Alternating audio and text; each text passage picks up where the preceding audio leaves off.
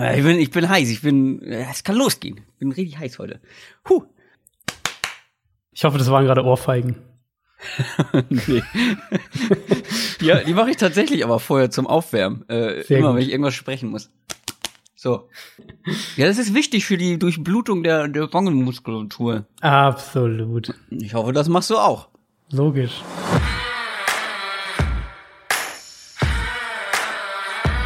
Down, Set, Talk. Der Football-Podcast mit Adrian Franke und Christoph Kröger.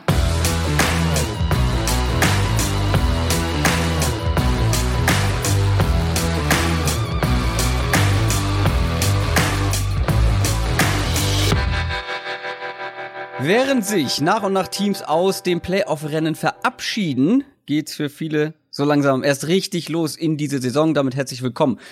Auch vor allem natürlich an alle, die heute vielleicht das erste Mal bei Downset Talk mit dabei sind. Folge Nummer 34. Ihr habt also einiges aufzuholen. Die Preview zu Woche 14 in der NFL. Mein Name ist Christoph Kröger und am anderen Ende dieser Internetverbindung ist Adrian Franke. Einen wunderschönen guten Abend. Leider immer noch ein bisschen hallend unterwegs, ähm, aber es ist Ja, hoffentlich bist nicht wieder in den Westflügel ausgewichen, oder? genau, in den Westflügel meines Filmrooms. Alles klar. äh, du sagst immer guten Abend. Ich hoffe, die meisten hören uns natürlich am Donnerstagmorgen. Ja, das stimmt. Aber- das, äh, aber es ist halt immer dunkel draußen, wenn wir anfangen. Ja, das stimmt allerdings. Äh, bei uns ist Abend. Äh, wir nehmen diese Woche am Donnerstagabend auf. Also, falls am Mittwoch noch was passiert. Und Dienstagabend Ja, nehmen wir auf, wolltest du sagen. Was habe ich gesagt? Und Donnerstagabend. Das ist natürlich komplett Quatsch, aber ähm, ich bin arbeitslos, bei mir ist jeder Tag Sonntag. Äh, Dienstag, heute ist Dienstag, äh, sagt mir Adrian gerade, ähm, also Dienstagabend nehmen wir auf. At AdrianBB89, so heißt du bei Twitter, so findet man dich. Mich Das findet man at krikr, so wie man spricht. C-H-R-R-K-R. So, und unseren Podcast findet ihr natürlich sowieso überall, wo man uns finden soll. Twitter, Instagram, Facebook, YouTube. Es ist Endspurt in der NFL. Also langsam wird's richtig heiß. Woche 14. Wir gucken auf alle Matchups natürlich, die uns erwarten. Und wir sprechen über René.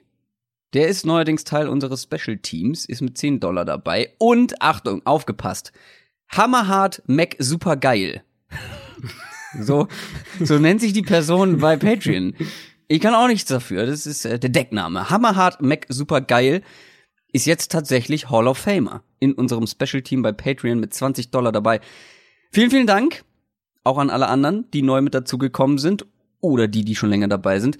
Dazu natürlich noch ein kurzer Teaser an dieser Stelle. Wir haben letzte Woche eine Stunde Bonusmaterial zusammen aufgenommen. Eine sehr äh, interessante Folge. Und zwar haben wir uns dabei aufgenommen, wie wir unsere Pro Bowl Votes getätigt haben. Könnt ihr anhören, wenn ihr uns bei Patreon supportet. Alles weitere dazu findet ihr unter downsettalk.de. Und jetzt geht's zu den News. News aus der NFL. Es ist äh, mal wieder einiges passiert in der NFL. Äh, und wir fangen an mit den Green Bay Packers. Mit Mike McCarthy wurde nach der Niederlage gegen die Arizona Cardinals entlassen. Ja, und das war ja auch das, was wir irgendwie, was zumindest viele, sage ich jetzt mal, gefordert haben. Ne? Also gerade Ja, wir überhaupt wir- nicht. Wir sind komplett wir- unschuldig. Wir haben damit nichts zu tun. Ja, man, hat- man hat ja die, man hat ja die Reaktion auf Social Media auch gesehen, gerade von von Packers-Fans. Ich glaube, es war, fand ich, und ich finde, es passt auch, das ist auch richtig oder angemessen so. Es war so ein bisschen eine Mischung. Ähm, auf der einen Seite wissen Packers-Fans, die schon länger dabei sind, dass McCarthy mal vor einigen Jahren derjenige war, der da eben hinkam und echt die Offense modernisiert hat und passlastiger gemacht hat und ähm, Favre noch mal ein bisschen auch neues neues Leben in Anführungszeichen gegeben hat und dann den Rogers Übergang hin gemanagt hat und all diese Sachen. Ähm, die haben den Super Bowl mit ihm gewonnen, sie haben, waren echt auch erfolgreich. Aber über die letzten Jahre ist das Team einfach nicht mehr vom Fleck gekommen. Das muss man eben auch so sagen. Ähm, für mich äh, so ein bisschen sind, steht es so auf zwei Säulen, diese Entlassung. Und das ist eben einmal, ähm, dass er die Offense im Gesamtkonstrukt nicht weiterentwickelt hat. Also es waren immer wieder mal einzelne Aspekte. Äh, Gerade letztes Jahr mit Brett Hundley waren's, haben sie sehr, sehr viele Run-Pass-Options gespielt und, und das eingebaut. Sie haben das Play-Action-Pass-Spiel ein bisschen ausgebaut. Ähm, dieses Jahr was die Formationen angeht, einige Sachen geändert im Laufe der Saison, mehr auch enge Formationen, um ein bisschen auch die Defense in die Breite zu ziehen. Aber das war alles nicht zusammenhängend. McCarthy hat es halt nicht geschafft, eine, eine so gewissermaßen eine neue Identität der Offense zu geben, sondern hat halt mehr oder weniger einfach neue Ideen probiert und, und unterschiedliche Plays aneinandergereiht, wenn man so will. Und dann die andere Säule ist eben der Streit äh, mit Aaron Rodgers. Da, da gab es ja echt diverse Berichte über Frustration von beiden Seiten, dass Rodgers mit dem Playcalling echt auch offen unzufrieden war, dass es Streit gab zwischen den beiden, so mehr oder weniger, dass die fast gegeneinander gearbeitet haben, so in die Richtung, wer ist, wer ist der bessere, der bessere Playcaller, wenn man so will, ähm, dass Rodgers auch teilweise wohl Play-Designs geändert hat und McCarthy davon erstmal gar nichts direkt wusste, sondern nachträglich davor in, von den Kenntnis gesetzt wurde. Also all, all solche Sachen. Und das ist, das ist natürlich keine Basis, auf der du in irgendeiner Art und Weise Erfolg haben kannst, wenn dein, dein Quarterback und dein Headcoach so gegeneinander arbeiten. Ganz kurz noch, warst du überrascht, dass es jetzt tatsächlich noch während der laufenden Saison stattgefunden hat oder passiert ist und nicht danach? Ja, war ich tatsächlich. Also selbst nach der Niederlage habe ich, glaube ihr seid, haben, haben mich auch mehrere Leute dann auf Twitter gefragt, jetzt hier, also wann fliegt McCarthy so in die Richtung? Und ich habe eigentlich immer gesagt, ich glaube nicht, dass die Packers das in der Saison machen. Ähm, das haben sie, glaube ich, sogar auch noch nie gemacht bisher. Ich meine, das gelesen zu haben, dass die Packers noch nie einen Headcoach während der laufenden, äh, laufenden Regular Season entlassen haben. Ich dachte selbst nach der Niederlage erstmal, dass Green Bay als Franchise eben so tickt, dass sie den das jetzt noch bis zum Saisonende gut machen wir doch irgendwie und ihn dann dann rauswerfen. Aber ich glaube halt wirklich, dass die gerade die die Beziehung zu Rogers so, dass das so Gift innerhalb dieser Franchise auch war, ähm, dass man jetzt gesagt hat, okay, jetzt haben wir dieses Spiel verloren, was du natürlich niemals verlieren darfst. Jetzt, das ist jetzt, das ist jetzt quasi so ein bisschen auf dem Silbertablett der Moment, warum man es auch vorher, den, den Cut auch vorher machen kann und du kannst jetzt halt auch einfach deine Headcoach-Suche starten. Ja, viele haben es auch so ein bisschen als ja mangelnden Respekt vor Mike McCarthy, der ja wirklich eine erfolgreiche Zeit hatte, ein bisschen so ausgelegt.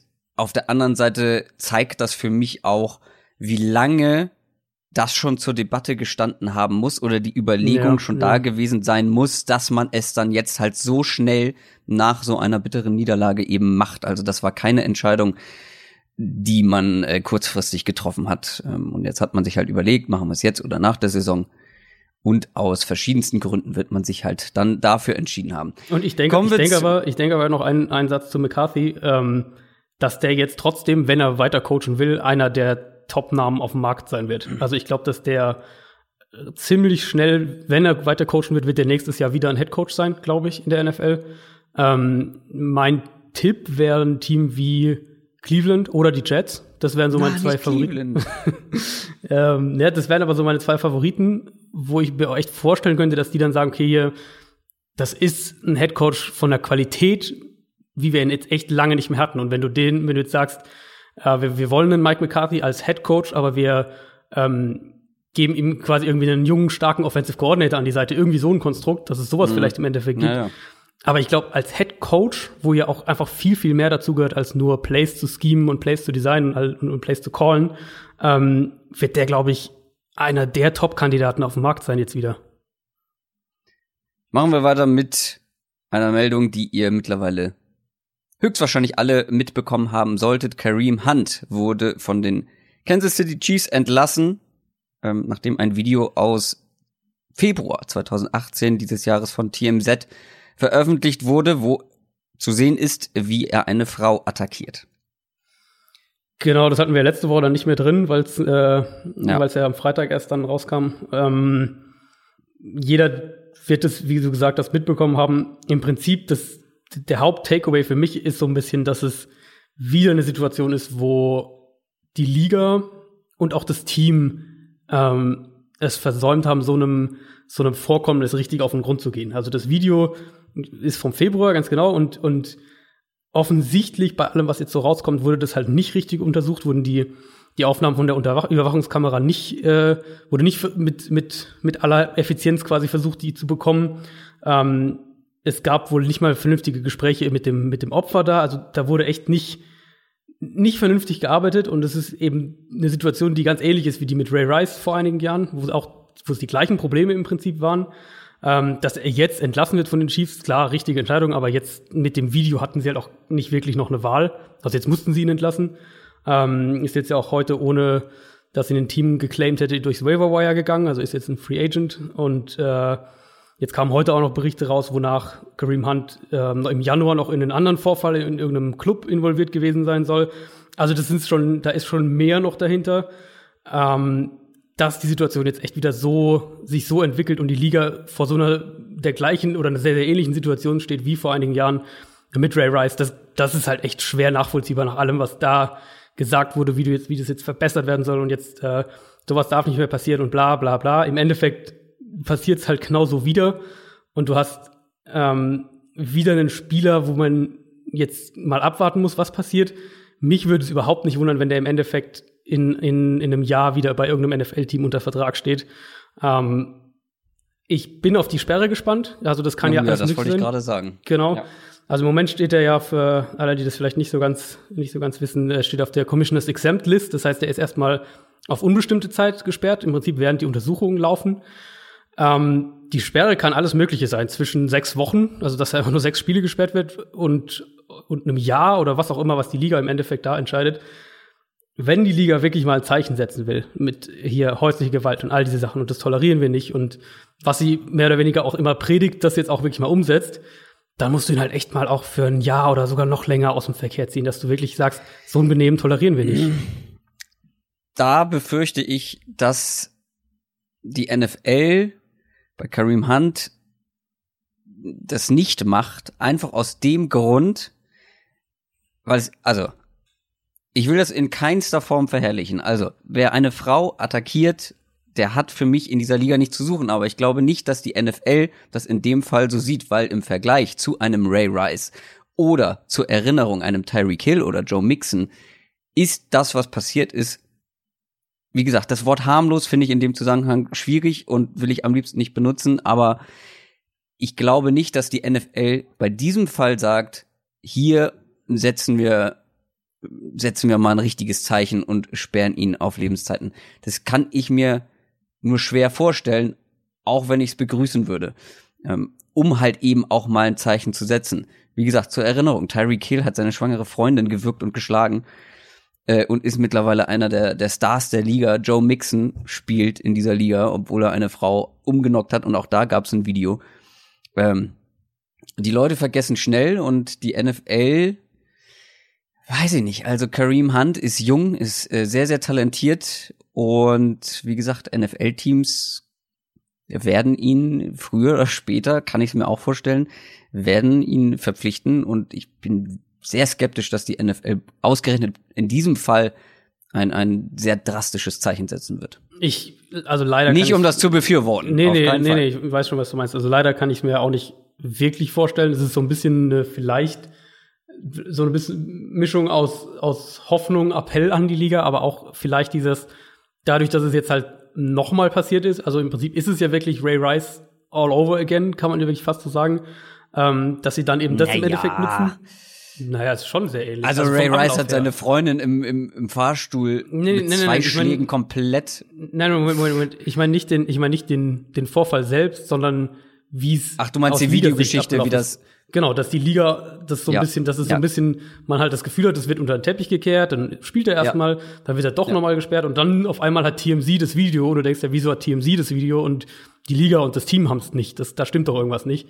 Ähm, das, Absolut, vor das, allem damals bei Ray Rice wurde der NFL ja angeblich das Video zugeschickt ja, und ja. die NFL hat es mehr oder weniger, wie gesagt, unter den Teppich gekehrt. Ja, und, und, es gab jetzt auch Berichte, dass, dass äh, das Video an sich ähm, hätte eingesehen werden können. Also ich weiß nicht, ob das ist nicht bestätigt, ich weiß nicht, ob das stimmt, aber es gab Berichte, dass von, von Polizeiseite aus quasi, nachdem deren Ermittlungen fertig waren, das Video hätte theoretisch auf Anfrage eingesehen werden können aber es halt nicht passiert ist. Und man hatte ja auch bei den, bei den ganzen, dieser, als diese ganze Geschichte im Februar da rauskam, hatte man jetzt ja auch nicht den Eindruck, dass das jetzt so wirklich, dass da wirklich krass ermittelt wurde. Also, wie gesagt, es, anscheinend wurde ja nicht mal vernünftig mit dem Opfer gesprochen, von Liga-Seite aus oder von Chiefs-Seite aus. Und die Chiefs entlassen ja jetzt auch letztlich Kareem Hunt und sagen nicht, wir entlassen ihn, weil, weil er eine Frau geschlagen hat, sondern wir entlassen ihn, weil er uns angelogen hat.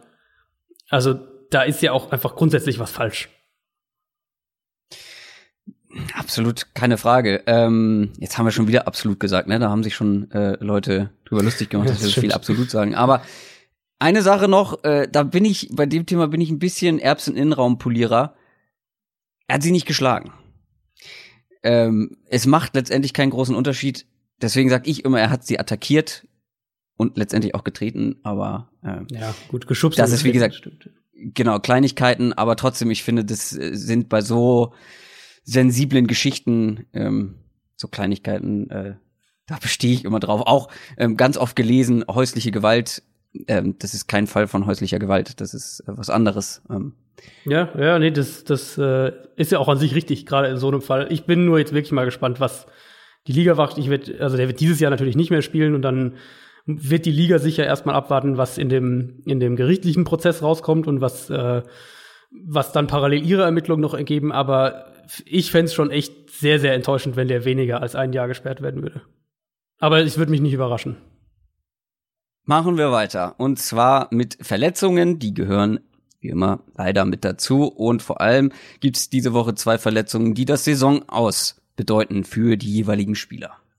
Ja, muss, muss schon wieder, schon wieder auch die gleichen Teams irgendwie, ne? Wir haben, die beiden Teams sind äh, ja. echt sehr geplagt. Also es ist natürlich einmal Washington zunächst mal, äh, Colt McCoy, der ja schon der Backup ist für Alex Smith, für den die Saison auch schon beendet ist, wird jetzt auch den Rest der Saison verletzt verpassen. Ähm, das ist natürlich jetzt dann die Situation, wo man, wo, wo man so richtig diese Kaepernick-Keule schwingen kann. Also ja, für, falls es jemand nicht mitgekriegt hat. Äh, ich dachte, das willst du nicht mehr. ja, ich dachte, du hast gesagt, nee, machst du nicht mehr mit.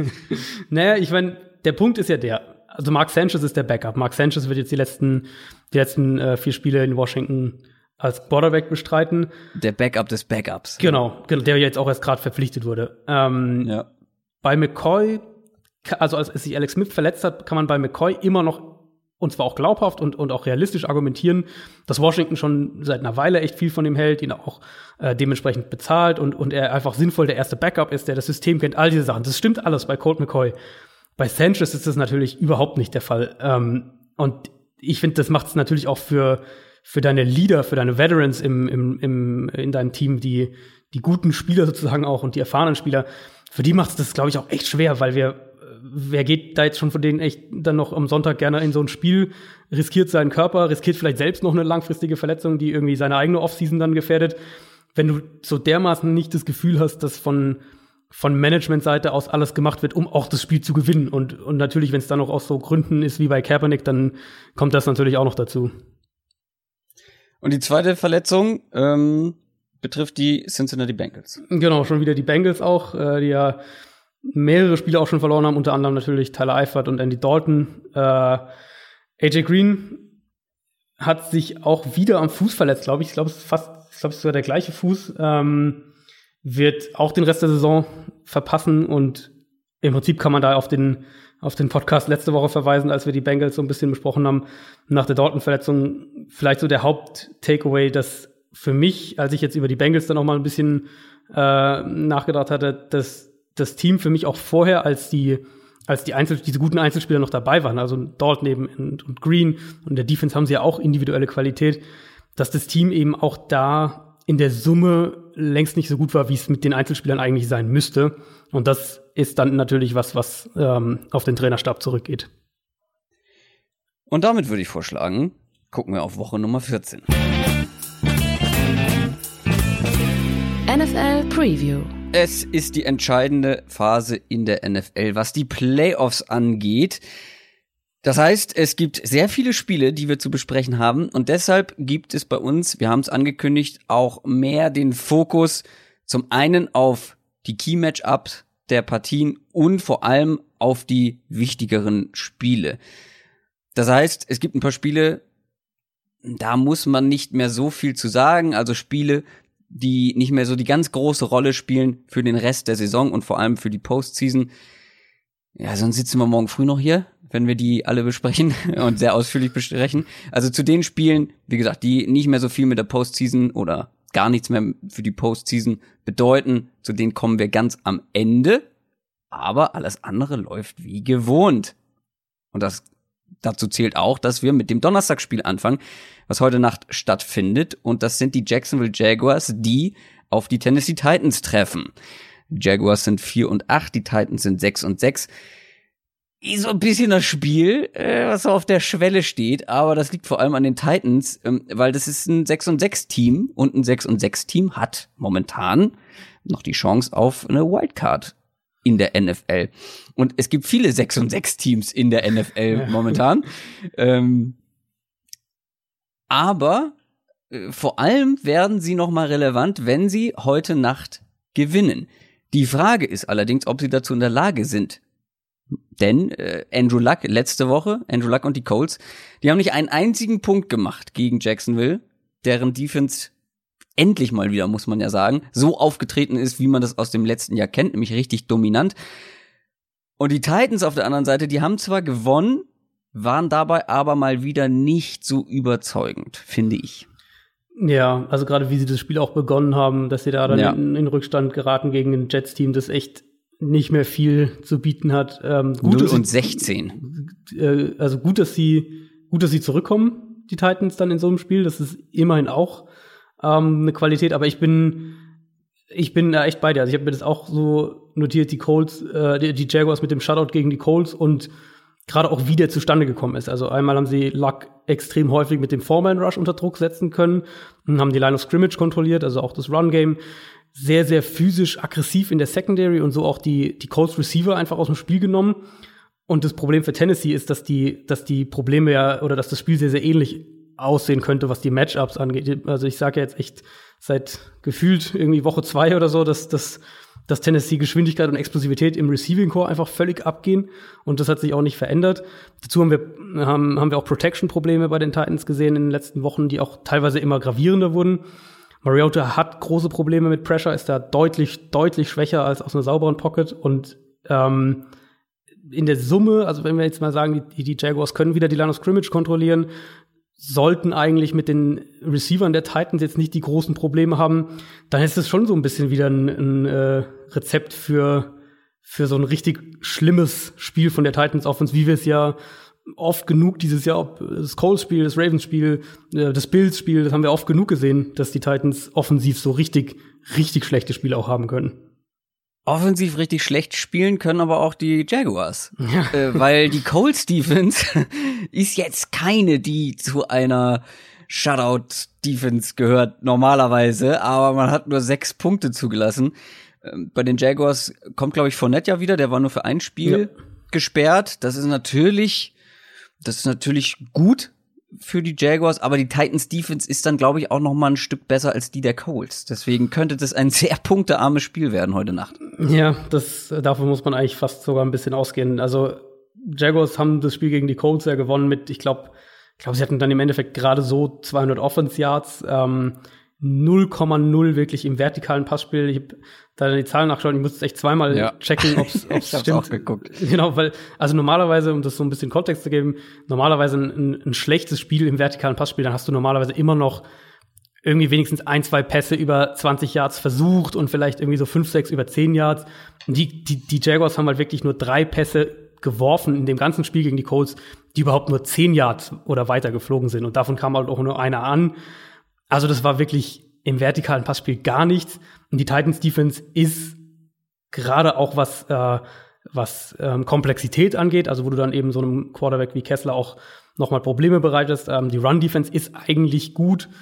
Das heißt, das sollte an sich schon auch so ein bisschen ein Spiel sein, wo, wo Tennessees Defense, glaube ich, sehr, sehr dominant sein kann und vielleicht auch ein Spiel, wo im Endeffekt ähm, ein defensiver Turnover und, und, Touchdown irgendwie auf, auf beiden Seiten ähm, die Entscheidung bringen könnte, weil das die Jaguars sind dazu auf jeden Fall auch in der Lage. Die Titans Offense ist echt nicht gut, also das muss man auch sagen. Ähm, oder zumindest die Titans Offense nicht konstant. Und ich könnte mir vorstellen, dass das wirklich ein Spiel wird, was irgendwie im Endeffekt durch einen, durch einen Defense-Touchdown entschieden wird. Cody Kessler, zwei äh, Air Yards im Schnitt letzte Woche. Ja, ja. Completed Air Yards, also die Pässe, die wirklich dann auch angekommen wurden, äh, angekommen sind. Äh, zwei Air Yards. Äh, Max Sanchez hat auch übrigens nur zwei. Und diesen Stat habe ich zufällig gesehen, weil ich das für jemand anderes nachgeguckt habe, auf den wir später noch kommen. Aber nichtsdestotrotz um bei diesem Spiel zu bleiben, das ist ein Must-Win-Spiel für die Titans, weil sonst wird's schwierig. Ja, ja, Titans müssen unbedingt gewinnen. Ähm, ich habe im Endeffekt auch äh, knapp auf Tennessee getippt, aber es ist wirklich nur, es ist im Prinzip der Heimvorteil in der kurzen Woche und die Defense gegen die Jaguars Offense, die halt, glaube ich, noch das größere Problem ist als umgekehrt. Und dann ist es irgendwie so ein knapper Titans-Sieg, aber ich würde jetzt kein, kein sonderlich schönes Spiel erwarten. Schauen wir mal, was stattfindet heute Nacht letztendlich. Ähm, wir machen weiter mit den Sonntagsspielen und fangen mit den Carolina Panthers an. Die sind zu Gast in Cleveland bei den Browns. Die Panthers sind 6 und 6, die Browns sind 4, 7 und 1. Beide Teams kommen aus einer Niederlage. Die Browns wurden, wie ich finde, so ein bisschen auf den Boden der Tatsachen zurückgeholt gegen Houston und die Panthers haben die letzten vier Spiele verloren. Und also das finde ich schon ein bisschen frech eigentlich, weil ich bin in diesem Podcast wochenlang, du erinnerst dich, sehr, sehr skeptisch gewesen bei den Panthers. Ja. Hab immer gesagt, Leute, abwarten. Irgendwie, irgendwie traue ich dem Braten noch nicht. Dann irgendwann habe ich gesagt, okay, komm, Panthers, ja, ich, ich, ich ruder zurück, die sind stark. Und seitdem verlieren die ja. jedes Spiel. Das war vor dem Steelers-Spiel, ich erinnere mich. Ja. Das wir, kann doch das nicht Run sein. das Run-Game der Panthers noch so ja. gelobt haben. Ich weiß auch noch ganz genau so ein bisschen äh, Blick hinter den Vorhang. Ich habe in der Woche vom, vom Steelers-Spiel hatte ich angefangen, ähm, an der Panthers, Panthers Run-Game-Story zu arbeiten. Hat da echt auch schon Tape geschaut, einiges und mir einiges an Notizen gemacht und so weiter. Und die liegt seitdem in der Schublade, weil sie, weil sie halt seitdem oh. echt vier Spiele verloren haben. Das ist echt, das ist echt frech, was die Panthers da mit uns machen. Äh, und das Verrückteste aber an der ganzen Sache ist, die sind trotzdem noch voll im Wildcard-Rennen. Ja. Ein Sieg gegen die Browns muss auch hier quasi Pflicht sein, äh, weil in den letzten drei Spielen muss man auch noch zweimal gegen die Saints und das ist wirklich mhm. brutal. Mhm. Also auch hier im Prinzip ein Must-Win-Spiel für die Panthers. Ist es auf jeden Fall auch. Also die, die, man darf ja bei den Panthers nicht vergessen, was die für einen Vorsprung hatten. Also die waren ja 6 und 2.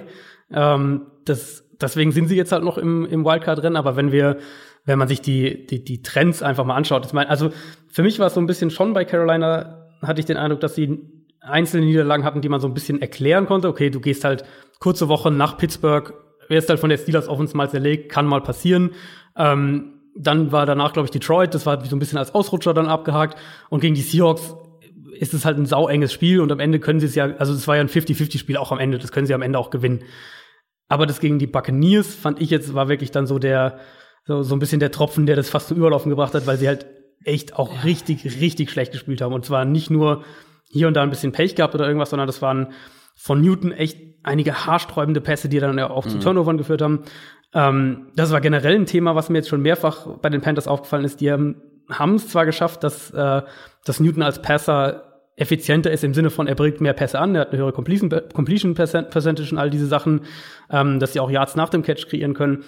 Aber sie haben für mich auch so ein bisschen eine seiner besten Qualitäten, nämlich das vertikale Passspiel, mehr oder weniger eliminiert. Und, und Cam Newton hat eine niedrigere Deep Pass Quote, also wie viele seiner Pässe ähm, 20 Yards oder weiter fliegen, als Spieler wie Dak Prescott oder Derek Carr oder Alex Smith oder, oder Mariota oder auch Eli Manning. Also der ist da echt ganz, ganz unten, was, was den Aspekt angeht. Und für mich sind die Panthers da ein bisschen zu arg ähm, quasi in die andere Richtung geschwungen, nachdem es halt in den vergangenen Jahren ja häufig eine sehr, sehr niedrige Completion Percentage, aber dafür viele Big Plays waren, sind sie jetzt halt ins krasse Gegenteil ähm, gegangen. Und ich hatte jetzt schon mehrfach den Eindruck, dass wenn Carolinas Run Game halt nicht funktioniert und sie irgendwann auf ein auf ein explosiveres Passing Game angewiesen sind und das brauchen, dass sie das dann halt nicht nicht umsetzen können, also dass sie da keinen Schalter umlegen können und dann funktioniert es auf einmal.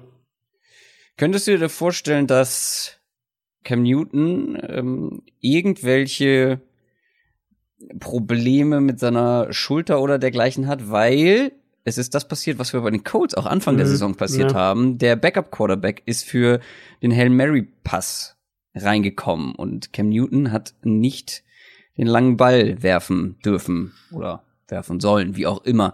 Kannst du dir vorstellen, dass da irgendwas im Busch ist, was man nicht so richtig ähm, öffentlich machen will, ähm, warum auch immer? Also dass das auch was mit dem vertikalen Passspiel eben zu tun hat, äh, dass er vielleicht aus irgendwelchen Gründen den Ball nicht so weit werfen kann in den das letzten Spielen. Würde zumindest ein paar Sachen ein bisschen erklären. Ähm, Andererseits siehst du ja immer noch auch die Pässe, die, die mit einer hohen, also die mit Power halt kommen, auch wenn es im Kurzpassspiel ja. ist.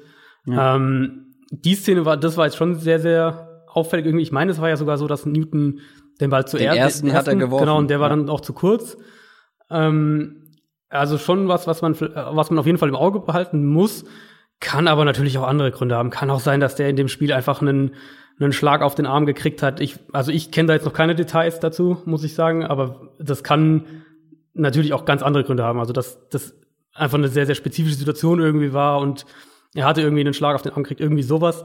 Aber auf jeden Fall was, was man im Auge behalten muss. Und wenn die, wenn die Panthers, das ist jetzt, wie du gesagt hast, ein Must-Win-Spiel und wenn sie das ähm, in dem Spiel wieder in so eine Situation kommen, dass sie eigentlich mehr Big Plays brauchen im Passspiel, dass sie da eigentlich auch was anders machen müssen und sie es wieder auch nicht machen, ähm, dann ist das schon so ein bisschen eines der Themen, wo man dann im Endeffekt, wenn man die, die Panthers-Saison aufarbeitet, sagen muss, äh, das war ein Problem. Du hast eben haarsträubende Fehler angesprochen von Cam Newton. Gehen wir mal auf die andere Seite des Balls da steht jemand, der konnte das letzte Woche auch ganz gut mit den haarsträubenden Fehlern. Baker Mayfield hatte mhm. in der ersten Halbzeit erhebliche Probleme gegen die Texans ja, Defense. Ja. Ich habe extra noch mal die Interceptions und auch die ganzen ähm, Incompleted Passes angeguckt von Baker Mayfield. Das sah mir dann doch aus wie ein Rookie, der plötzlich mm, ja irgendwie auf einmal Coverages entgegengeworfen bekommt, die er, vielleicht war es auch einfach nur Inkonstanz, zumindest hat er Coverages falsch gelesen, meiner Einsicht nach, äh, meiner Ansicht nach, beziehungsweise Verteidiger übersehen, so Linebacker zum Beispiel mal mhm. underneath über, äh, über, übersehen. Und vor allem auch das Ganze, die ersten zwei Interceptions waren im Prinzip ohne Not. Ähm, ja. Da hat er keinen Druck bekommen, da war jetzt nicht irgendwie, oh Gott, ich muss den Ball schnell irgendwo hinbringen. Überhaupt nicht. Den hat er eiskalt dahin geworfen äh, und hat halt einen Verteidiger übersehen. Aber man muss halt eben auch sagen, Baker Mayfield war schon immer dafür bekannt, so ein, so ein Siegertyp zu sein, extrem Ehrgeiz zu haben. Finde ich auch stark, wie er sich zurückgekämpft hat halt in der zweiten Halbzeit. Das finde ich, musst du halt auch erstmal schaffen. Es gibt einige Kandidaten, die werfen drei Interceptions in der ersten Hälfte und in der zweiten kommen sie raus und werfen direkt noch mal zwei hinterher und werden gebencht. Baker Mayfield nicht, hat noch eine sehr solide zweite Hälfte gespielt gegen eine wirklich starke Texans Defense. Ähm, bei den Panthers habe ich mir aufgeschrieben, nicht nur offensiv, sondern auch defensiv. Also im Prinzip in allen Bereichen müssen sie wieder zulegen, um eine Chance auf die, auf die Playoffs zu haben. Ähm, das heißt natürlich dann auch in der Defense, weil die Browns Offense kann halt eben mittlerweile auch gegen bessere Defense punkten. Wenn man diese Fehler nicht hat. Genau, also ich habe ich hab mir bei, bei Baker aber auch bewusst aufgeschrieben, zuerst äh, beeindruckende zweite Hälfte, weil ich das auch echt sehr, sehr gut finde und sehr, sehr ermutigend finde, dass wenn ein Rookie-Quarterback ja. so eine erste Hälfte spielt, dass er dann so zurückkommt. Nicht ähm, Kopf hängen lässt und genau. verunsichert genau. ist, sondern echt selbstbewusst und vor allem die zweite Hälfte, wenn man sich das mal anguckt, das sind super Pässe. Also auch der Touchdown-Pass hinten in die äh, hinten in die Ecke der Endzone mit ganz viel Touch.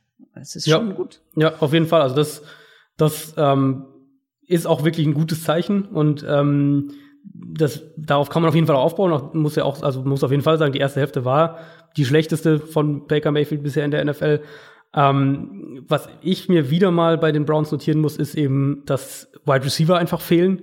Also das ist ein, einfach schon ja schon seit einer ganzen Weile ein Problem. Deswegen war ja auch dieser der Josh Gordon Trade sah eigentlich dann ja. schon ziemlich schlecht, äh, ziemlich schnell ziemlich schlecht aus. Ähm, Vor allem, weil genau so ein Typ fehlt, so ein genau, Typ Receiver genau, wie Josh so, Gordon so ein, es ist. Ein Ex-Receiver fehlt halt einfach und, und und Mayfield hätte ja sogar auch noch noch bessere Stats, wenn wenn Callaway den Ball da nicht äh, oh. äh, vor der Endzone fummelt nach einem oh. was weiß ich was 40 Yard Pass oder was das war. Also das wäre das wäre eigentlich ein langer Touchdown noch oben drauf gewesen.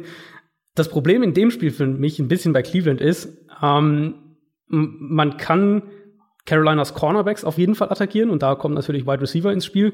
Mhm. Ähm, aber Clevelands Offense läuft ja vor allem über Titans und Runningbacks im, im Passspiel und im Run-Game, was per se auch richtig ist, weil es im Moment besser zu dem Personal passt, was die Browns haben und auch zu Mayfield gut passt. Aber du kommst natürlich so auch ein bisschen, oder du attackierst so ein bisschen die Panthers Defense, wo sie gut ist. Ähm, weil du natürlich primär mit den Titans und Runningbacks im Passspiel Linebacker und Safeties attackierst. Und da sind die Panthers deutlich stärker als auf Cornerback. Ich bin außerdem gespannt, ob wir von den Panthers ein paar defensive Veränderungen sehen. Die haben ja, meine ich, mehrere Position Coaches entlassen unter der Woche und äh, Ron Rivera, der Head Coach, übernimmt auch wieder das, das, äh, das defensive Play Calling. Also da wurde der Defensive Coordinator so ein bisschen degradiert. Also könnte auch ein Spiel sein, wo wir, wo wir eine andere Panthers Defense sehen.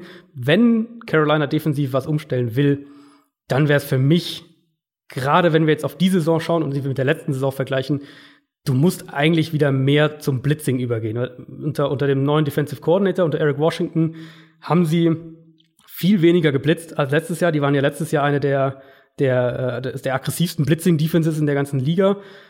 Die haben jetzt unter Washington haben sie versucht, wieder mehr in, in diese Panthers Defense überzugehen, die sie davor gespielt haben. Aber sie haben halt nicht mehr die Spieler, um, da, äh, um aus dem Foreman Pass Rush äh, Druck zu erzeugen. Und wenn du die halt nicht hast, aber versuchst eben aus dem Form einen Pass Rush Druck zu erzeugen, dann kommst du eben oft in Spiele, wo der Quarterback viel zu viel Zeit in der Pocket hat und, und dann halt letztlich gerade, wenn du viel Zone Coverage dahinter spielst, was die Panthers ja auch machen, werden halt irgendwann deine Zones ähm, werden halt irgendwann zu weit auseinander und dann entstehen Lücken und dann äh, dann wird's, gibt's auch leichte Completions. Also da das muss man auf jeden Fall mal im Auge behalten. Ich glaube, das wird ein richtig enges Spiel tatsächlich. Wollte ich dich gerade fragen. Glaube ich nämlich auch, dass die Browns die Browns sind einfach nicht mehr diese Laufkundschaft, wie sie es in den letzten Jahren Fall. waren. Auf keinen Fall. Ähm, dann noch zu Hause, die Panthers halt echt unter Druck. Ja. Nicht gut in Form. Ich bin sehr gespannt, wie das Ganze ausgeht. Die, die Browns, die Browns müssen es halt schaffen, ähm, das Run-Game zu stoppen, weil die haben ja diesen, ja. diesen bisschen merkwürdigen Turnaround hingelegt. Die waren ja letztes Jahr waren sie ja die beste Run-Defense der Liga und eine der schlechtesten Passing-Defenses. Und dieses Jahr sind sie eine sehr gute Pass-Defense und eine der schlechtesten, wenn nicht, wenn nicht eine der zwei, drei schlechtesten Run-Defenses in der NFL. Ähm, das ist natürlich, wenn du gegen die Panthers spielst, nicht unbedingt ideal. Da willst du lieber Nein. andersrum haben, weil du gegen Carolina vor allem erstmal den Run stoppen musst. Kommen wir zum nächsten sehr interessanten Spiel. Ein Duell in der AFC South. Die Indianapolis Colts 6 und 6 gegen die Houston Texans, die 9 und 3 stehen. Ja, die Texans sind mal richtig hot. Das habe ich letzte Woche über die Colts übrigens gesagt. Aber äh, bei den Texans äh, stimmt es nach wie vor. Neun Spiele in Folge gewonnen. Die sind 0 und 3 gestartet und haben jetzt alle neun Spiele gewonnen. Die Colts haben offensiv, wir haben schon angesprochen, mal so gar nichts gerissen gegen die Jaguars. Da lief irgendwie nicht so richtig zusammen. Jetzt kommt eine nächste starke Defense mit den Texans und vor allem kommt eine deutlich stärkere Offense als jetzt im Vergleich zu den Jaguars das ist mal eine richtige Bewährungsprobe für die Colts und den weiteren Verlauf dieser Saison. Man darf bei Indianapolis, glaube ich, echt nicht unterschätzen, was die Verletzung von Ryan Kelly mit der Offense gemacht hat. Ähm, Ryan Kelly ist der Center der Colts, der sich vor zwei Wochen verletzt hat. Seitdem ist die Pre Pressure Percentage, also wie häufig Luck unter Druck steht, um sieben Prozent gestiegen, also wirklich ein deutlicher Sprung nach oben. Hat man gegen die Jaguars ganz extrem gemerkt. War auch ein Grund dafür, dass, dass das vertikale Passspiel überhaupt nicht funktioniert hat. Und das könnte gegen Houston natürlich ganz ähnlich werden, wenn jetzt, wenn jetzt Watt und Clowney und Merciless auf dich warten. Ähm, Andrew Luck ist einer der besten Quarterbacks gegen den Blitz dieses Jahr. Aber wenn du ihn mit vier Spielern pressern kannst, da hat er echt immer noch Probleme. Und da gehen bei ihm auch alle Statistiken wirklich drastisch nach unten. Also, das ist wirklich was, was du merkst. Und die Texans sind dazu definitiv in der Lage. Und dann haben die Colts halt auch mehrere Talentverletzungen. Ähm, war ja hier auch letzte Woche haben wir, glaube ich, sogar zwei gegen, gegen die Jaguars gefehlt. Und dann kommst du schon als Indianapolis schnell so ein bisschen in eine Position, dass deine Line nicht mehr so gut ist wie davor, dass du nicht mehr diese zwei und, und drei Tight End Pakete so gut spielen kannst wie davor, was eben eine absolute Basis von der Offense ist. Und dann, dann wird's halt schon schnell auch wieder irgendwie schwierig für so ein Team. Und wenn wir das mal umdrehen, und auf den Quarterback auf der anderen Seite gucken, der ist nach wie vor häufig unter Druck, mhm. aber du musst Watson auch häufig unter Druck setzen. Eigentlich musst du ihn ja. terrorisieren, das ganze Spiel lang, weil bei ihm ist er auffällig, er ist sehr stark, wenn er keinen Druck bekommt. Und im das Spiel gab es ja diese Saison schon mal, in Woche Nummer vier, glaube ich, war es. Da haben die Colts ihn sechsmal gesackt, 19 Mal Pressure ausgeübt und trotzdem verloren, weil er eben auch, wenn er nicht unter Druck stand, wirklich stark ist diese Saison. Dazu eine ähm, ne, ne Frage an dich. Wie wie geht's dir mit den Texans? Siehst du die Texans als schon Contender oder noch nicht? Ich tue mich ja schon seit Wochen schwer, die Texans einzuschätzen, mhm. äh, weil sie ja auch viele Spiele so knapp gewonnen haben. Und dann habe ich immer gesagt, ja. Ah, ja, die hatten jetzt viel Glück, aber die gewinnen dann immer weiter, immer weiter. Ähm, und dann vor allem jetzt auch die erste Hälfte gegen die Browns war so überzeugend ähm, zwischenzeitlich. Ich habe bei den Texans so ein bisschen das Gefühl, dass sie sich immer weiter steigern, sowohl offensiv als auch defensiv, weil ja, Watson steht nach wie vor viel unter Druck bei der Offensive Line, keine Frage. Wird sich, glaube ich, auch nicht ändern. Mhm. Aber sie sind im Run-Game stärker geworden. Ja. Äh, weiß ich jetzt nicht, wen man da loben muss, die O-Line oder Lama Miller. Lama Miller, weiß nicht, tue ich mich immer noch schwer, ähm, den jetzt hier über den Klee zu loben. Ähm, die O-Line scheint da, was, was Run-Blocking angeht, sich auch verbessert zu haben. Wie gesagt, beide Teile des Teams verbessern sich oder wirken von Spiel zu Spiel verbessert. Ich befürchte halt, dass irgendwann dann auch die Grenze ist, vor allem wenn wir dann in die Playoffs gucken und dann wirklich so richtig brutale Pass-Rushes kommen. Ganz genau, ja. Ähm, da sehe ich dann schon Probleme für die Texans Offense. Allerdings, Watson spielt extrem stark. Er hat eben die Waffen und wenn sie das Running Game weiterhin so etablieren können. Ähm, das hilft natürlich ungemein und dann sind sie, sie sind so eins der Teams, wo ich sagen würde, als Gegner, ah, die muss ich nicht unbedingt in der Postseason antreffen. Ähm, die können schon für eine Überraschung sorgen, aber ich sehe noch viele Teams mehr als Contender, ähm, auch in der AFC als jetzt die Texans. Aber sie haben mich bisher mehrfach schon überrascht diese Saison. Deswegen kann ich mir auch gut vorstellen, dass sie es weiterhin tun. Ja, also für mich ist es dann im Endeffekt doch so, dass ich sie noch nicht als Contender sehe. Ich habe, ähm, ich hatte gerade heute wieder eine, eine kurze Diskussion mit einem mit einem Texans-Fan, dass ich sie halt knapp hinter diesen Elite-Teams sehe. Äh, also ich, ja, genau. Ja. Ich stimme, ich stimme dir schon zu, dass du, dass du nicht nach Houston fahren willst in der in der Wildcard-Runde, aber also sagen wir es mal so, wenn die Chiefs jetzt von den, sagen wir von realistischen Gegnern in der Divisional-Runde beispielsweise ähm, auswählen dürfen, denke ich, dass die Texans da höher sind als jetzt die meisten anderen Kandidaten, weil es halt eben ja. die Offensive Line ist. Und die Offensive Line ist, also wir wiederholen uns natürlich auch, aber es ist halt auch jede Woche wieder ein Thema. Nicht mal, nicht mal Josh Rosen steht unter so viel Pressure wie Watson, kein anderer Quarterback steht unter so viel Pressure. Und ja, er kann das sehr häufig überspielen oder, oder ausgleichen, wie auch immer man das nennen will. Aber zum einen halt auch nicht immer. Und wir haben auch echt schon schlechte Spiele von der Texans Offense gesehen, die Texans dann trotzdem gewonnen haben, aber das war eben auch gegen Teams, die mit den Playoffs nichts zu tun haben werden. Die Frage ist halt so ein bisschen, wie, wie sehr kann man sich darauf verlassen? Du hast gesagt, gerade gegen die Top Pass Rush in, in den Playoffs und wenn wir jetzt mal beispielsweise an ein Team wie die Chargers oder sowas denken, was ja ein durchaus realistischer Wildcard-Gegner sein könnte. Ähm, wie sehr kannst du darauf quasi deine, oder wie sehr kannst du damit planen? Wie, wie sicher ist es, dass das so funktioniert? Und, und klar, der Colts Pass Rush, um jetzt auf das Spiel wieder zu kommen, der ist jetzt nicht, äh, ist jetzt keiner der Elite-Pass-Rush der Liga, aber er ist jetzt auch kein Pass-Rush, der überhaupt nichts zustande bringt. Also wir reden jetzt hier nicht von den Buccaneers oder sowas. Ähm, Indy kann dir schon noch mal so einen kleinen Diss auf den Weg mitgegeben. Aber ich habe nachher auch noch einen kleinen Seitenhieb. Ich habe auch noch Positives nachher zu den Buccaneers. Also, äh, also darf ich das. nee, also Indy kann dir da schon auch wehtun, wenn wenn du da eben anfällig bist. Und die Texans sind da extrem anfällig. Wo ich dir zustimme, äh, ist das Run Game. Das ist für mich die Offensive Line. Die sind im Run-Blocking deutlich besser als in Pass-Protection. Äh, Problem da wieder in dem Matchup. Die Stärke von diesem Colts-Team oder von dieser Colts-Defense besser gesagt, ist halt die Run-Defense. Das heißt, da triffst du dann auch so ein bisschen wieder Stärke auf Stärke. Im Endeffekt, glaube ich, kommen wir dann wieder dazu, dass du ein sehr, sehr gutes Spiel von Deshaun Watson brauchst, um auch das Spiel wieder zu gewinnen. Weil wenn du das nicht kriegst, sagen wir, Watson hat, hat eines seiner schlechten Spiele, ähm, dann läufst du natürlich auch wieder Gefahr, dass ein Team wie Indianapolis mit Andrew Luck, dass die dir vielleicht dann doch einen Touchdown mehr noch einschenken und plötzlich liegst du da irgendwie spät im Spiel hinten. Also, ich glaube, das hast du ein bisschen ähm, zu optimistisch von mir ausgelegt. Mit Postseason war es auch äh, falsch formuliert. Also, wie du schon sagst, das ist so ein Team für mich, was durchaus in der Wildcard überraschen kann, wenn sie halt so einen guten ja. Tag haben. Aber irgendwann treffen sie halt meiner Meinung nach an ihre Grenzen. Vor allem, wenn es dann gegen so einen Elite Pass Rush geht. Aber ich glaube, so eine Wildcard Runde werden die Texans so ein, so ein Gegner, wo ich sage, wenn, wenn bei denen alles zusammenläuft, wenn bei Watson alles zusammenläuft, die Mhm. Defense, ähm, wenn die alle irgendwie einen guten Tag erwischen, dann können die auch ähm, als Underdog ähm, jemanden nach Hause schicken. Frühzeitig.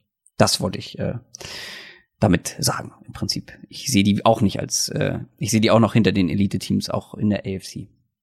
Aber, aber natürlich, natürlich, Mhm. also noch, noch ein Satz dazu, äh, das klingt jetzt natürlich auch sehr negativ. Ähm, umgekehrt kann man es natürlich auch umdrehen und sagen, wenn die Texans halt eines ihrer, ihrer guten Spiele haben, dann können die auch jedes AFC-Team oder jedem AFC-Team echt Probleme bereiten. Also die, Ja. die haben gerade auch die Qualitäten, um zum Beispiel ein Chiefs-Team zu ärgern oder um zum Beispiel auch ein Patriots-Team zu ärgern. Also die sind schon auch in der Lage, diese Teams zu schlagen.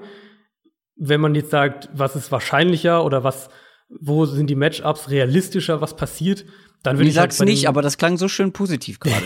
Sag's nicht. ja.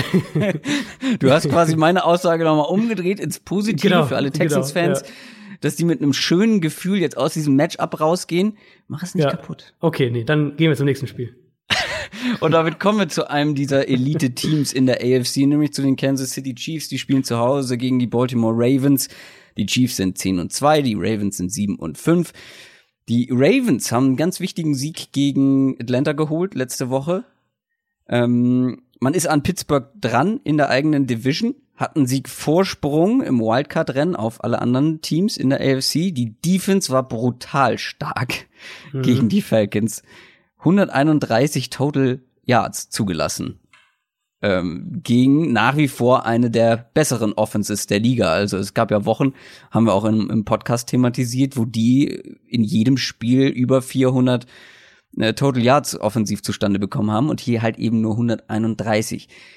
Zu bezweifeln, oder man kann es zumindest anzweifeln, dass das gegen Patrick Mahomes und Co. ähnlich läuft und man die Chiefs bei unter 200 Yards halten kann. Das, würde mich sehr überraschen. Wird nicht passieren, ja. Ähm, wobei wir mit solchen Prognosen lehnst du dich aber aus dem sein müssen. Ich meine, letzte Woche haben Das hab hättest du auch nicht gesagt. Äh, der letzte Woche habe ich ja gesagt, äh, die äh, die die Cowboys halten die Saints nicht bei 13 Punkten und dann waren es Ja. am Ende 10. Ähm, Oh oh. Also, sorry Chiefs-Fan. Nein, ich bin, ich bin echt gespannt auf das Spiel. Äh, wir haben ja jetzt mehrfach den Pass Rush der Chiefs gelobt und, und auch wenn der jetzt gegen die Raiders letzte Woche nicht gerade seinen besten Tag hatte, das Spiel äh, war ja Die doch ganze Defense ja nicht. Genau, das Spiel war deutlich enger, äh, als man gedacht hat, und es lag halt vor allem, vor allem an der Defense. Ähm, das stimmt grundsätzlich immer noch. Der Pass Rush ist deutlich verbessert in Kansas City und, und der gibt den Def der Defense eine gewisse Basis und auch so, das ist so ein bisschen die Identität von dieser Defense.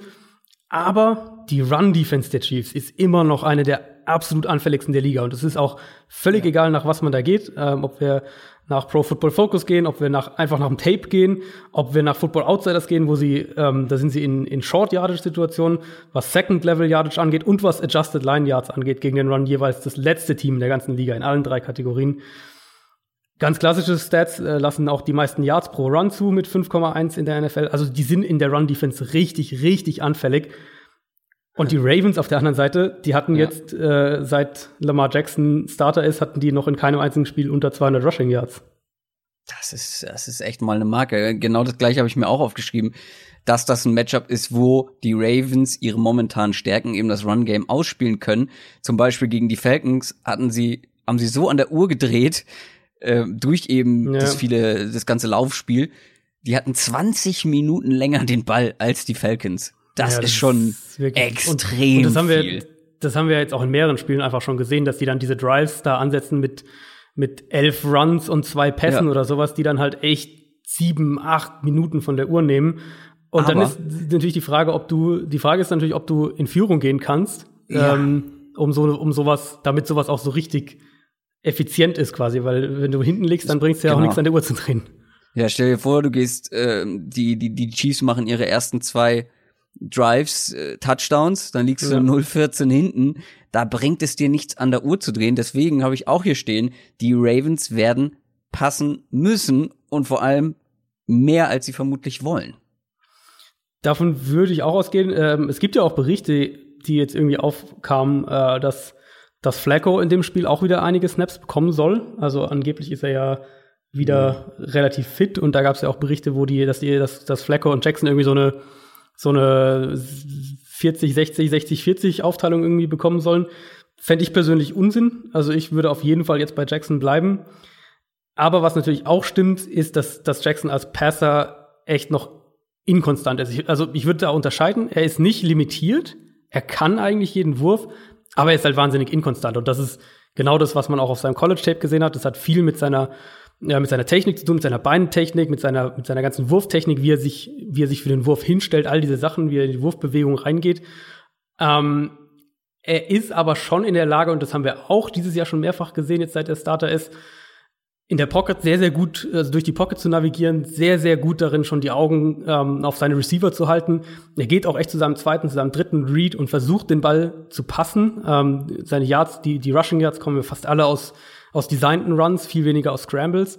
Also das, der Wille ist schon da und die grundsätzliche Fähigkeit ist schon auch da. Er kann sie halt nur nicht konstant abrufen und das ist dann eben das Problem. Das klingt jetzt von uns beiden so, als würden wir ein tatsächlich enges Spiel erwarten, aber die Kansas City Chiefs zu Hause müssten das dann doch eigentlich schon wuppen können, auch wenn sie auf eine starke Defense treffen, aber was die offensiv nach wie vor auch ohne Kareem Hunt halt in ihrem Arsenal haben. Also ich finde, Patrick Mahomes hatte wieder ein paar, paar Würfe dabei. Ähm, ja, ist schwierig. Ähm, noch einmal kurz zurück auf Lama Jackson und Joe Flacco. Bin ich ganz bei dir, weil eben ich dabei bleibe, dass die Offense mit Lama Jackson so viel dynamischer und explosiver, explosiver einfach insgesamt ist, auch wenn sie halt extrem viel laufen im Vergleich zu der mit Flacco. Und ich weiß nicht, was ihnen das bringen soll. Jetzt sie haben, äh, sie haben halt, Flacco sie haben halt, aufzustellen. Sie haben halt eine Identität mit Jackson und die hat mir mit Flacco ja im Prinzip ab nach dem ersten Saisonviertel ungefähr gefehlt. Also davor war es ja echt auch eine Offense, die im Passspiel punkten kann, die äh, im, im, im vertikalen Passspiel auch echt deutlich besser war als letztes Jahr. Aber das haben sie halt nicht konservieren können, wenn man so will. Das haben sie nicht, nicht regelmäßig umsetzen können. Und dann war es eben doch wieder viel von dem, was wir letztes Jahr auch gesehen haben. Also sehr, sehr viel Kurzpassspiel, sehr, sehr wenig Explosivität eben, wie du gesagt hast. Und mit Jackson, klar, das Passspiel ist ähm, ist das Passspiel ist schlechter, aber das Run-Game wiegt so viel davon wieder auf, dass die Offense insgesamt mhm. gefährlicher ist, glaube ich, als mit Flacco aktuell. Wärst du überrascht, wenn die Ravens gewinnen? Wäre ich tatsächlich weniger als, glaube ich, die meisten. Also ich muss ja auch diese Woche schon wieder, habe ich ja meine Tipps eh schon abgeben müssen. Ähm, ich habe auf die Chiefs getippt, aber nur mit drei Punkten. Also ich glaube wirklich, dass wir ein enges Spiel sehen. Ich glaube, dass die Chiefs den Ball nicht laufen können in dem Spiel gegen die Ravens Front. Und dann so ein bisschen wird ein Knackpunkt sein, können die Ravens ähm, Travis Kelsey verteidigen. Letzte Woche war ja Tyreek Hill zum Beispiel eigentlich gar kein Faktor, hat auch mehrere Drops gehabt. Das lag vor allem an ihm, aber beziehungsweise an so kleinen äh, Feinheiten bei Patrick Mahomes, weil es ist ja nicht so, dass die Raiders ihn mega gut nee, verteidigt nee, haben. Nee, nee, nee. aber nee, aber der Punkt, der Punkt ist ja, du hast irgendwie, ich weiß gar nicht, was es war, 20 Yards oder was von Tyreek Hill und dann gewinnst du das Spiel halt mit Travis Kelsey. Und das ja. darf den Ravens ja, eben ja. nicht passieren. Das ist ja im Prinzip das, was wir von den Chiefs die ganze Saison übersehen. Ja. Du musst sie alle stoppen, um eine Chance zu haben, weil wenn du den einen stoppst, dann ploppt der andere ähm, auf. Ähm, wie so ein bisschen dieses Spiel, was man mit mit kleinen Kindern oder mit Hunden spielt, dieser Kasten mit so Löchern drin und wenn man da was durchsteckt und dann überall kommt immer wieder, kommt das, naja. Weiß man, was ich meine? Ich glaube schon. Ich so glaube, ähnlich ist das mit den Chiefs. Machen wir weiter mit dem nächsten Spiel und dem nächsten Elite-Team in der AFC. Die New England Patriots spielen gegen die Miami Dolphins. Die Patriots sind 9 und 3, die Dolphins sind 6 und 6. Ähm, wichtiger Sieg der Patriots auf jeden Fall gegen die Vikings. Ähm, das ist mal ein Statement gewesen an die Liga. Hier, die Patriots äh, unterschätzt sie nicht. Ähm, die sind auf jeden Fall noch in der Lage, ähm, da ein Wörtchen mitzusprechen. Gut, wir haben nicht dran gezweifelt, aber es gab bestimmt welche.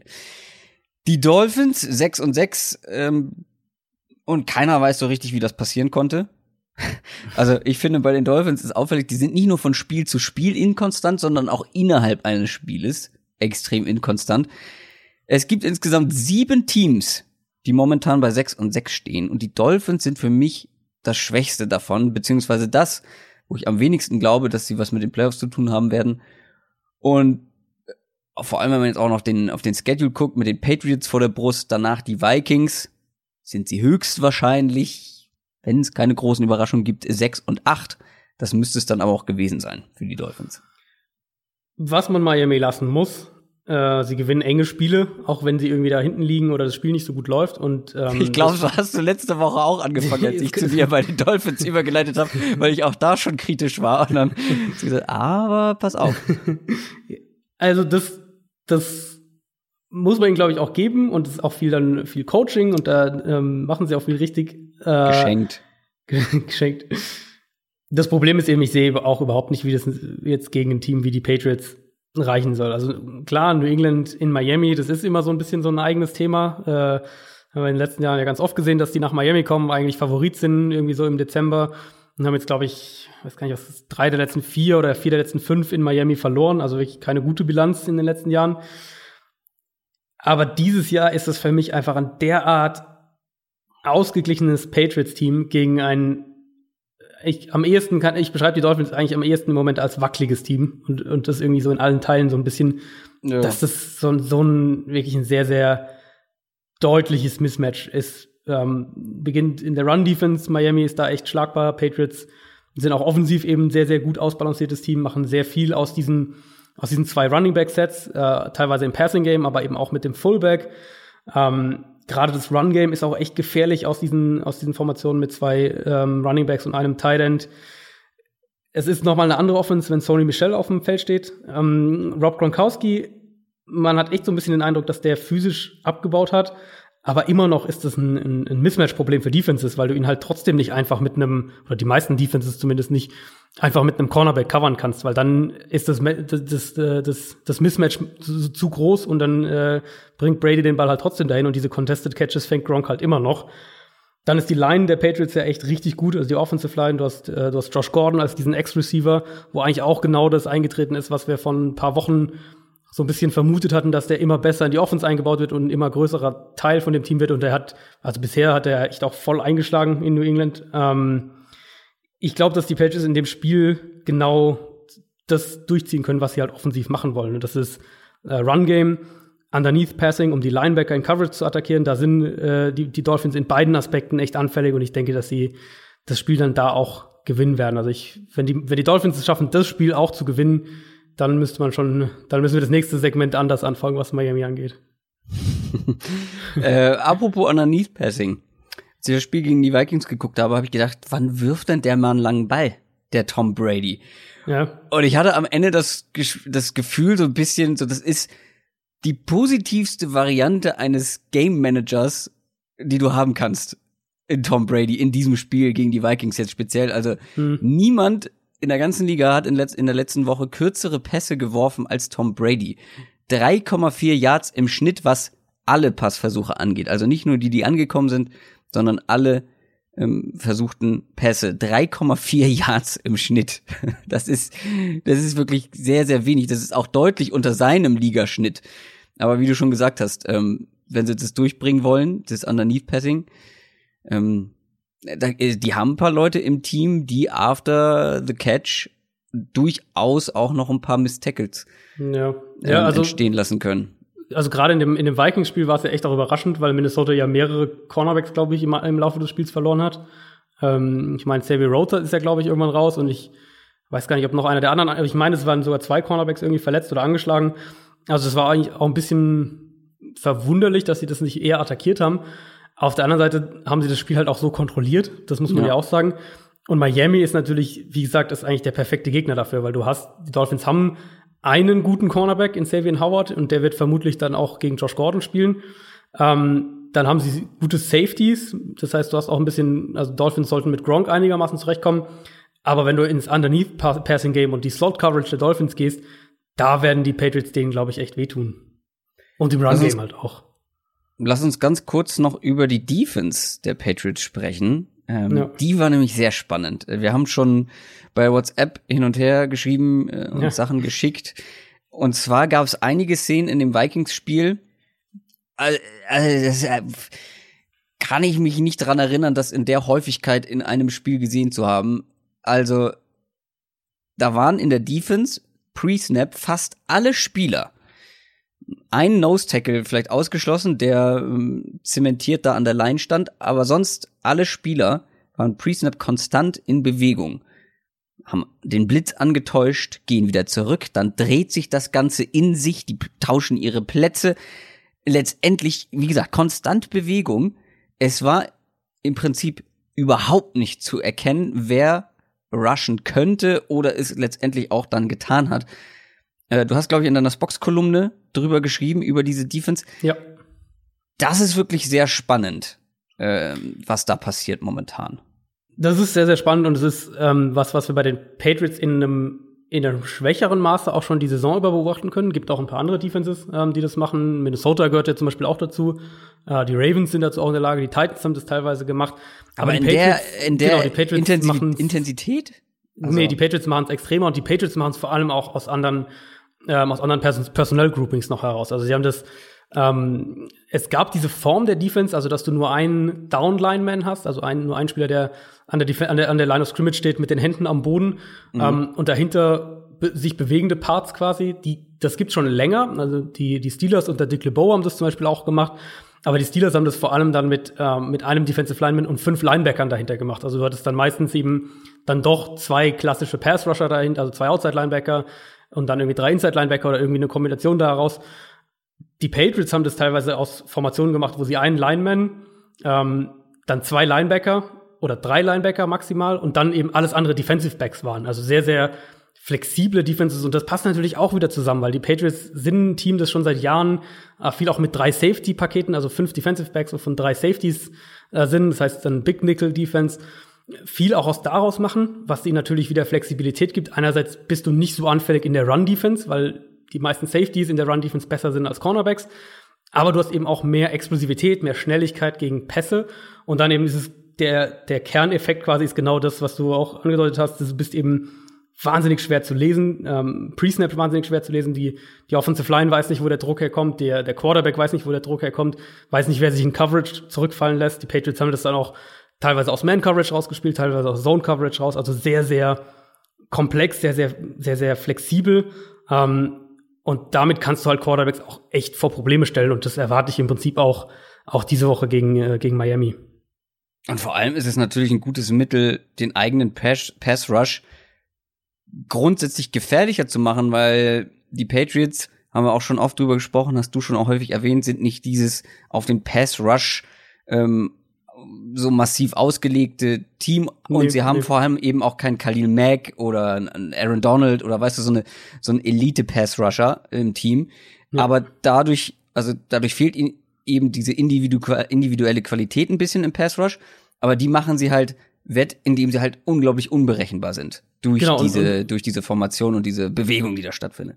Ganz genau und das ist eben auch wie eigentlich alles bei Belichick auch kein Zufall. Also Belichick hat Natürlich. über Jahre hinweg schon ähm, hat er nie finanziellen Wert oder, oder ganz oder fast nie finanziellen Wert auf Edge Rusher zum Beispiel gelegt.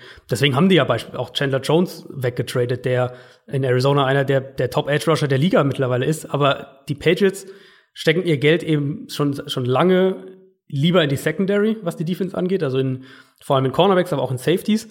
Und versuchen eben den Pass Rush eher über das Scheme hinzubekommen. Und dann Patriots, klassische Patriots Defense ist ja diese Bend but don't break, die man auch immer wieder hört, ähm, die sehr diszipliniert den Run verteidigt. Das macht diese Patriots Defense auch dieses Jahr. Und die dann einmal in der Red Zone eben gefährlich ist, weil sie aus diesen, aus diesen fünf, sechs Defensive Back Formationen extrem komplex werden kann. Das heißt dann eben, wenn das Feld kleiner wird in der Red Zone, bist du dann auch mehr noch in der Lage, damit noch, noch mehr zu machen, noch, noch schwieriger für die Offense zu werden und eben äh, Pass Rush über das Scheme erzeugen. Und das sehen wir gerade sehr, sehr intensiv bei den Patriots. Und ich glaube auch, dass wir das noch mehr sehen werden und dass das halt auch ein, ein Schritt, sagen wir mal, dahin ist, dass Defenses wieder mal die Offenses mehr vor Probleme stellen, weil in dem Moment ist es ja sehr, sehr, sehr, sehr einseitig bei, bei den meisten Teams, also dass die Offense sehr, sehr das Geschehen diktieren. Ähm, diese Dinge, was die Patriots da jetzt beispielsweise machen, ich glaube, das sind auch, auch mit ihren Blitzpaketen, äh, wer da mehr zu sehen will. Oh, die Blitzpakete. Blitzpakete. Äh, in, der, in der Kolumne habe ich da auch ein, zwei Sachen dazu geschrieben. Da sieht man auch ein paar Trends, die auch aus dem College teilweise gerade hochkommen. Da sehen wir wirklich einige Ansätze, die eben Offenses wieder mal so ein bisschen vor Probleme stellen. Mensch, so lange haben wir eigentlich noch nie über die Patriots gesprochen. Da freuen sich alle ran NFL-Fans. Ähm, Kommt er in den Playoffs sowieso noch? Ja, das stimmt allerdings. Ähm, aber jetzt haben wir gar nicht groß auf das Match abgeguckt, aber ich glaube, das haben wir am Anfang alles abgehakt. Wenn die Patriots, wenn nichts Überraschendes passiert, sollten die Patriots das wuppen, ähm, weil die Dolphins einfach dann insgesamt auch nicht die Qualität haben und zu inkonstant sind. Ich glaube, da braucht man nicht mehr viel zu sagen. Machen wir weiter mit äh, einem NFC-Duell. Und zwar die New Orleans Saints spielen gegen die Tampa Bay Buccaneers. Die Saints sind 10 und 2, die Bucks 5 und 7. Dass die Bucks sich noch mal wieder zumindest im Ansatz relevant werden lassen konnten. Das, also, dass wir über die noch mal sprechen, dass die 5 und 7 stehen und man wirklich noch mal über sie sprechen muss, das hätte vor ein paar Wochen auch niemand gedacht. Aber sie haben die Panthers geschlagen äh, letzte Woche. Jetzt warten die Saints, die auch verloren haben, sehr überraschend. Schlechtestes Spiel offensiv gehabt seit 2002.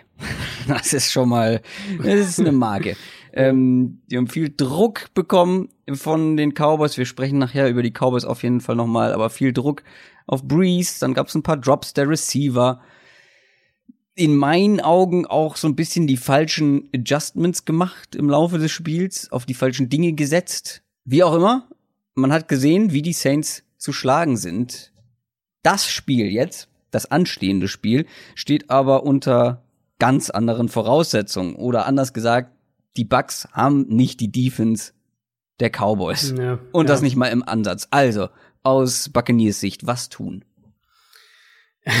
das ist Beten. Äh, das ist eine sehr gute Frage.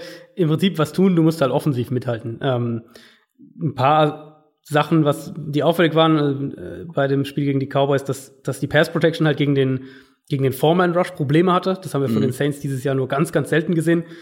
Terran Armstead, der Left Tackle, ist, äh, hat gefehlt in dem Spiel. Und das hat man da ganz gravierend gemerkt. Ich würde fast so weit gehen und so sagen, dass, dass wenn Terran Armstead spielt, dass die Saints das Spiel gewinnen gegen Dallas. Ähm, viel von dem, was die Cowboys eben gemacht haben, hat darauf aufgebaut, eben mit dem Foreman Rush Druck zu erzeugen. Jetzt könnte Armstead diese Woche zwar nochmal ausfallen, aber selbst wenn der nicht spielt, haben die Bucks halt nicht ansatzweise den Foreman Rush, um das auch auf diese Art und Weise oder so, so gravierend ähm, auszunutzen. Und dann, die Saints hatten jetzt ein paar Tage mehr Zeit zur Regeneration nach dem Thursday Night Game. Ich erwarte, dass die die Underneath Coverage von Tampa Bay sehr gezielt attackieren werden und gerade außerhalb von Levante David ähm, da eigentlich jedem Verteidiger auch echt Probleme bereiten. Und dann werden die, die, die Bucks im Gegensatz eben auch zu Dallas, glaube ich, keine wirkliche Antwort auf Michael Thomas haben. Und wenn du halt Breeze nicht unter Druck setzen kannst und, und Camara und, und Thomas nicht konstant verteidigen kannst, dann wird's halt echt wieder schwer gegen die Saints Offense. Und gucken auf die Bucks Office, äh, Offense. James Winston die letzten drei Spiele ein Touchdown zu Interception-Verhältnis von 6 zu 1. Mhm. Die vier Spiele, bevor er gebencht wurde, das gleiche Verhältnis 6 zu 10. Das, ja. ist, das sind zwei komplett unterschiedliche Welten. Ich habe es ja letzte Woche schon mal relativ naiv angesprochen. Vielleicht bei ihm dann doch so ein Stück weit Kopfsache, weil wir kennen ihn eigentlich so als Ganzlinger. Wir haben es häufig angesprochen ähm, auch so eine Tendenz zu YOLO-Pässen, äh, teilweise, wie du sie nennen würdest. Ähm, er ist mehr auf Sicherheit bedacht, ruhiger insgesamt, macht nicht mehr mhm. so viel riskante Dinge, weil, also das technische Vermögen und das Talent, das ist ja bei ihm vorhanden.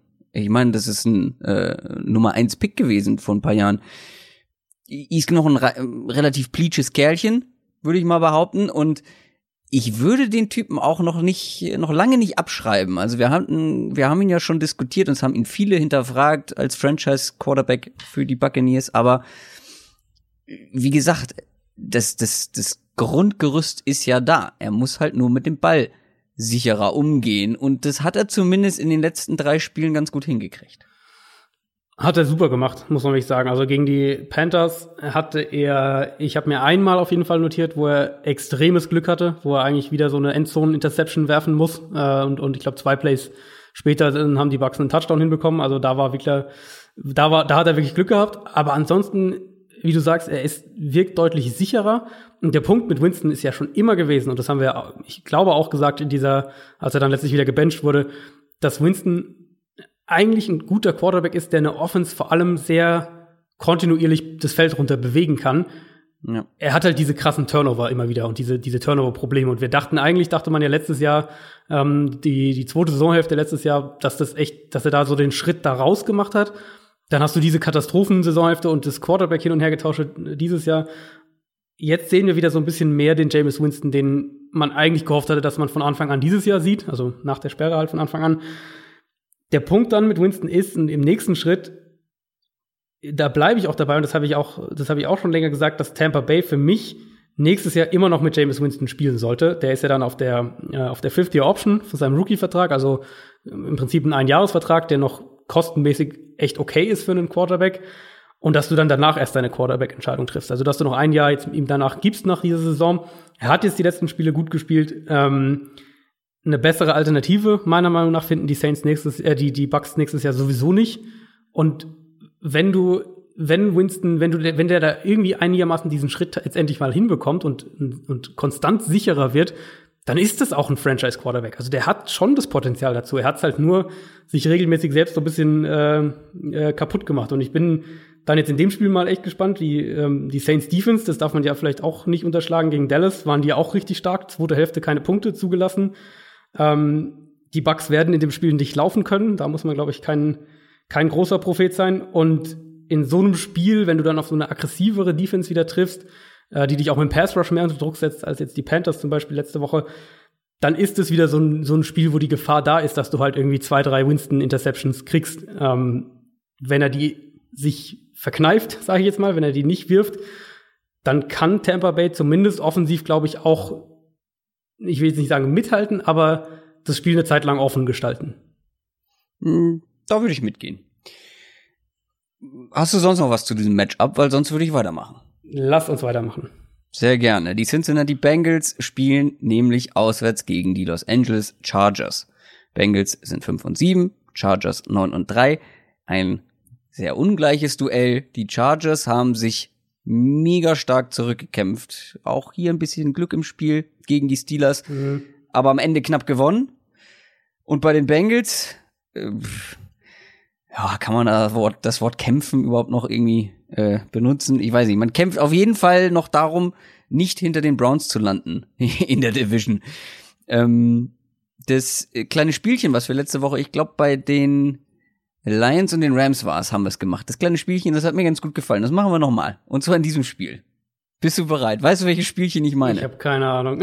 ich habe kurz überlegt und also, äh, ich weiß nicht, was er meint. Hast du das vergessen? ähm, Hilf mir. Okay.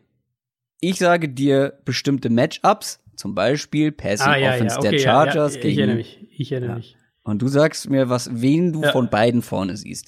Ja, Weil das war ja letztes Mal der Fall. Ich bei den Rams oder bei diesem Duell Rams Lions, dass die Rams eigentlich in jeden, in allen Belangen besser sein müssten. Äh, und das habe ich hier auch so ein bisschen das Gefühl. Vielleicht gibt es ein, zwei Ausnahmen, aber fangen wir mal an mit der Passing Offense der Chargers. Philip Rivers, Keenan Allen, wie sie alle heißen, gegen die Bengals Defense. Ähm, für mich die Chargers ziemlich ziemlich klar auch aus Scheme-Sicht, ähm, weil wir, glaube ich, ein bisschen Ähnliches sehen werden wie, wie auch gegen die Steelers, nämlich, dass die Bengals in ihren Zone-Coverages sitzen und du immer wieder Linebacker gegen Keenan Allen bekommst, was, was Philip Rivers natürlich jedes einzelne Mal sehr gerne dankend annimmt. Aber das war doch ein, das war doch ein echt fataler Fehler von den Steelers, wie oft Keenan Allen ja. gegen Linebacker im Duell war, weil das ist ja, also, das, das die halten natürlich ja, bei ihm nicht mit das Problem ist ja, dass wir das von den Steelers jetzt echt schon seit Jahren sehen. Und das ist ja auch immer wieder äh, dieses, dieser Punkt in den, in den Patriots-Spielen. Also, dass die Steelers es irgendwie nicht hinkriegen, ihre Coverages vernünftig anzupassen. Ähm, und diese Matchups dann sich mehr oder weniger, oder die Offense dann ein sehr, sehr leichtes Spiel damit hat, die Matchups selber zu diktieren, wenn du eben vorhersehen kannst oder, oder sehr sicher sagen kannst, in welcher Coverage die Defense sein wird, welche Zone Coverage sie aus welchen Formationen spielen und wo dann für welchen Bereich des Feldes jeder Spieler zuständig ist. Und gerade die Chargers sind halt ein Team, was mit diesen diesen Crossing Routes in dieser, in dieser Midrange-Distanz viel, viel arbeitet, schon seit Jahren eins der besten Teams darin auch sind. Und da äh, musst du halt eigentlich aus, also das musst du aus Steelers Sicht A vorher wissen und B dann eben im, im Spiel irgendwann anpassen und sagen, okay, jetzt gehen wir mehr in, in Man-Coverage und stellen Joe Hayden gegen Keenan Allen oder was auch immer. Das haben sie halt nicht gemacht und genau die gleiche Gefahr sehe ich bei den Bengals eigentlich auch, weil das sagen wir auch seit Wochen. Äh, keine komplexe Defense, sitzen viel in ihren Zones da und ähm, der, da könnte echt sehr, sehr, ein sehr, sehr ähnliches Bild sich ergeben, wenn die nicht einiges da dann jetzt umstellen. Sehr spannend finde ich Rushing Offense der Chargers gegen die schlechteste Rushing Defense der Liga, der Bengals. Melvin Gordon könnte ganz vielleicht schon sogar wieder spielen. Ähm, wenn nicht, hat man in der zweiten Halbzeit gegen die Steelers mit Justin Jackson, dem ja. undrafted Rookie, einen interessanten Ersatz gefunden.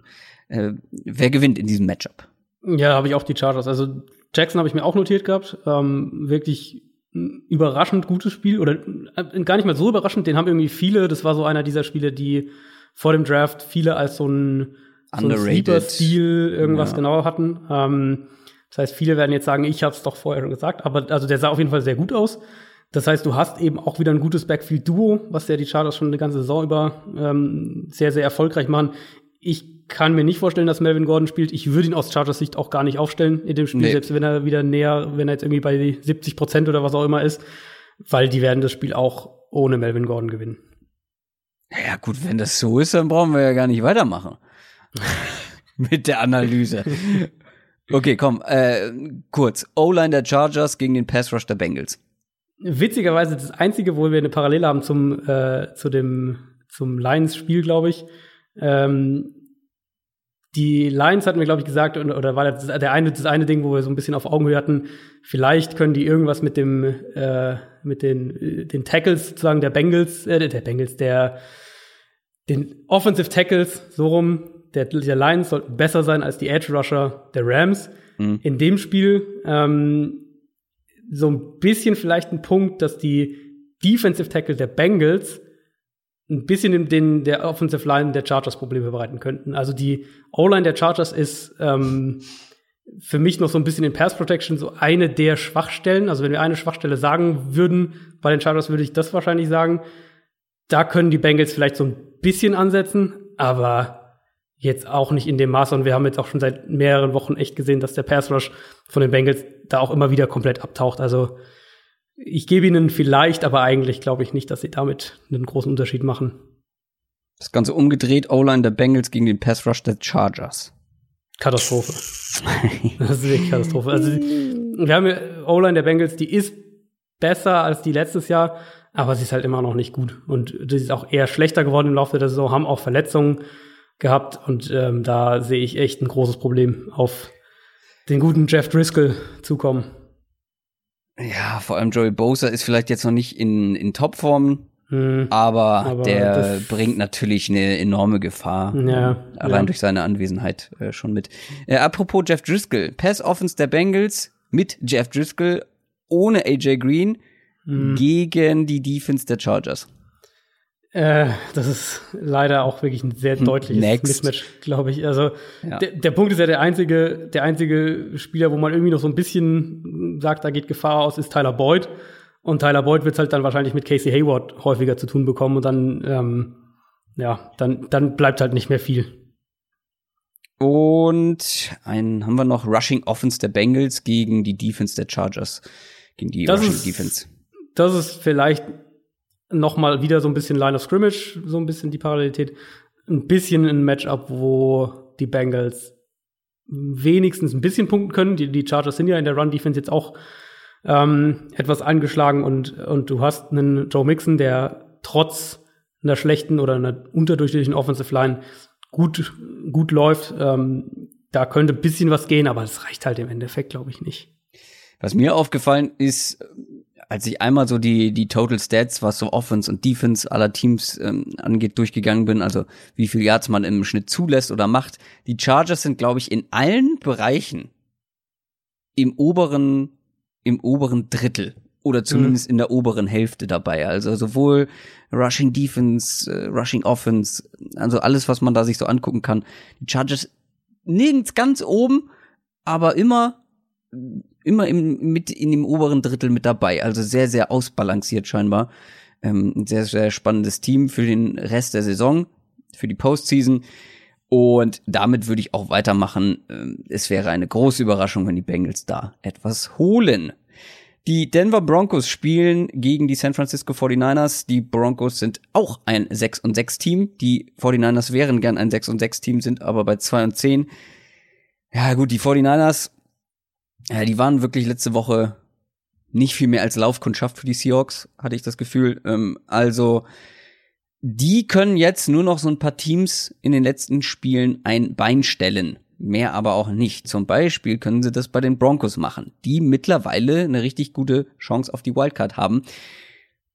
Und was den Broncos auch ein Bein stellen könnte, da haben wir noch gar nicht drüber gesprochen, ähm, das ist die Verletzung ihres besten Defensive Backs.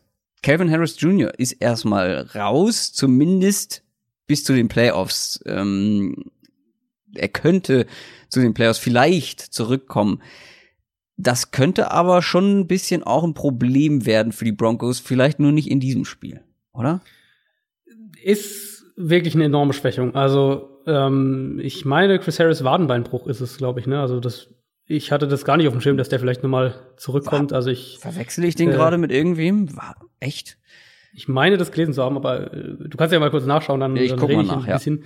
Ja. Ähm, so oder so jetzt erstmal bis Saisonende, auf jeden Fall, oder bis Regular Season Ende. Ja. Die Broncos Secondary war außerhalb von Chris Harris sowieso schon immer wieder anfällig. Also das ist eine Defense, die ähm, der in den letzten Jahren mehrfach so eine dieser Top Secondaries hatte und, und klar, dann ist Keep the Leap abgegeben. Ähm, einige der jungen Spieler waren nicht, sind nicht so nachgekommen, nicht auf dem Level nachgekommen, wie man sich erhofft hat. Die waren in der Secondary immer wieder anfällig und Chris Harris ist eben dieser, dieser Nummer 1 Corner, der, der, wir haben es ja auch schon ein, zwei Mal gesagt, der ist einer der wenigen Cornerbacks, die regelmäßig outside und im Slot verteidigen. Das heißt, du kannst ihm wirklich einen Nummer 1 Receiver auch überall hin folgen lassen, gerade wenn der Offense den ähm, im Slot vielleicht so ein bisschen verstecken will, in Anführungszeichen. Jetzt verschiebt sich so ein bisschen die ganze, die ganze Geometrie und, und die, die, die Zuteilung in der, der Defense, was die Coverage-Konzepte auch angeht. Ähm, du bekommst als Offense bessere Matchups für deinen Nummer 1 und deinen Nummer 2 Receiver die Frage ist halt eben, wie du gesagt hast, ob die Niners das so richtig ausnutzen können. Also eine positive Nachricht ist ja, dass äh, Marquise Goodwin zurückkommt. Das heißt, du hast zumindest mal immer wieder die Möglichkeit, dass, äh, dass Goodwin gegen, gegen eine Broncos Secondary ohne, ohne Chris Harris spielt. Und äh, das könnte hier und da mal Mismatches geben, vielleicht auch den einen oder anderen Deep Shot. Auf der anderen Seite fällt halt Matt Breeder aus, der sich ja mit seinem Knöchel wieder verletzt hat. Und ähm, das Run-Game war so das eine, was noch einigermaßen funktioniert hat bei den 49ers. Ich tue mich schon sehr schwer damit zu sagen, auch wenn auch wenn Denver jetzt nicht äh, eins dieser verlässlichen Top-Teams ist, dass sie das Spiel, ähm, dass sie das Spiel verlieren, die Broncos, das glaube ich nicht. Habe ich eigentlich wieder Calvin Harris gesagt? Ich glaube ja. Oh, es kann nicht sein. Das habe ich auch in dem Instagram Live schon gemacht. Calvin Harris, den gibt's ja. Ähm, der ist wahrscheinlich sogar noch bekannter als Chris Harris Jr., ähm, der Musiker. Äh, es kann gut sein. Ich habe nämlich auch gerade nach Calvin Harris Jr. gegoogelt und habe mich gewundert, warum ich so wenig Infos bekomme. Äh, Chris Harris Jr. Er hofft tatsächlich, äh, zu den möglichen Playoffs wieder zurück zu sein.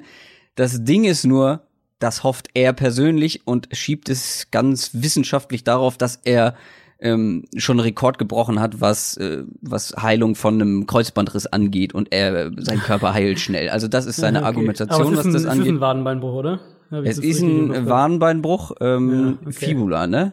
Ja. Ist die Wade, ja, die ist gebrochen, ähm, aber er hofft äh, sehr schnell wieder auf dem Feld stehen zu können. Da bin ich dann doch etwas skeptisch, aber das war die Meldung, die ich irgendwo aufgeschnappt hatte.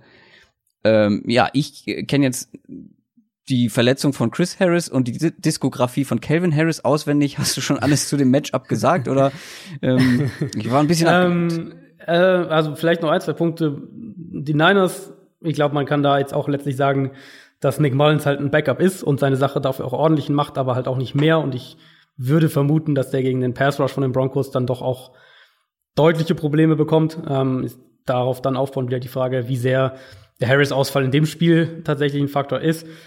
Denver auf der anderen Seite offensiv. Ähm, Case Keenum spielt konservativer, ist, äh, ist so ein bisschen weniger Risiko, weniger Fehler, kann man das, glaube ich, am ehesten zusammenfassen.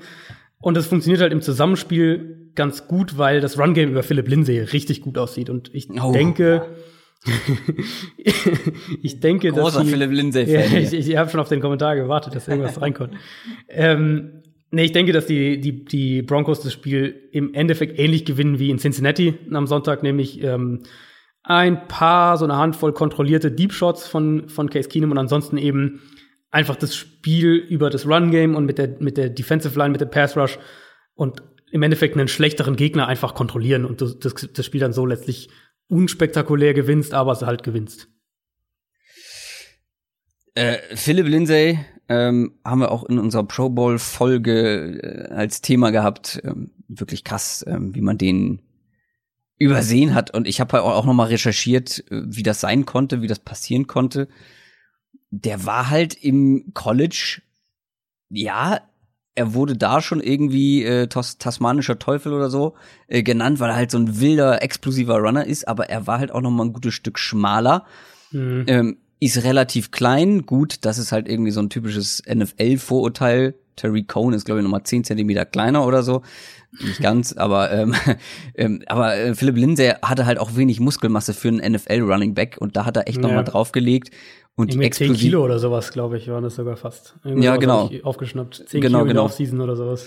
Genau, ähm, um die 10 Kilo müssen das gewesen sein und das ist ja ähm, schon heftig. Ähm, also es ist ja extrem viel Muskelmasse und die Explosivität hat er halt eben behalten und jetzt halt auch noch die Power. Ja. Äh, das ist halt einfach eine gute Mischung. So, jetzt kommen wir aber zu einem sehr interessanten Spiel, zumindest was die die die Playoff Playoff Konstellation angeht oder die Wildcard Konstellation oder die Vision Konstellation vor allem. Die Philadelphia Eagles spielen gegen die Dallas Cowboys. Eagles sind 6 und 6, die Cowboys 7 und 5. Hier geht's halt direkt im direkten Duell mhm. um die Playoffs oder halt um eine Wildcard oder oder um beides oder wie auch immer. Und ganz direkt natürlich vor allem um den Division-Sieg. Das ist zwar jetzt noch kein Endspiel oder so, aber es könnte ein relativ wegweisendes Spiel sein. Wenn die Cowboys das gewinnen, dann haben sie echt sehr gute Chancen, die Division klar zu machen. Wie ich letzte Woche schon gesagt habe, und ich glaube auch die Woche davor, ähm, die, die Cowboys sind extrem schwer zu schlagen äh, dank der Defense. Wir haben sie eben schon erwähnt. Ähm, also das, was die da gegen die Saints gemacht haben, das war schon sehr beeindruckend. Ähm, das war eine dicke Überraschung.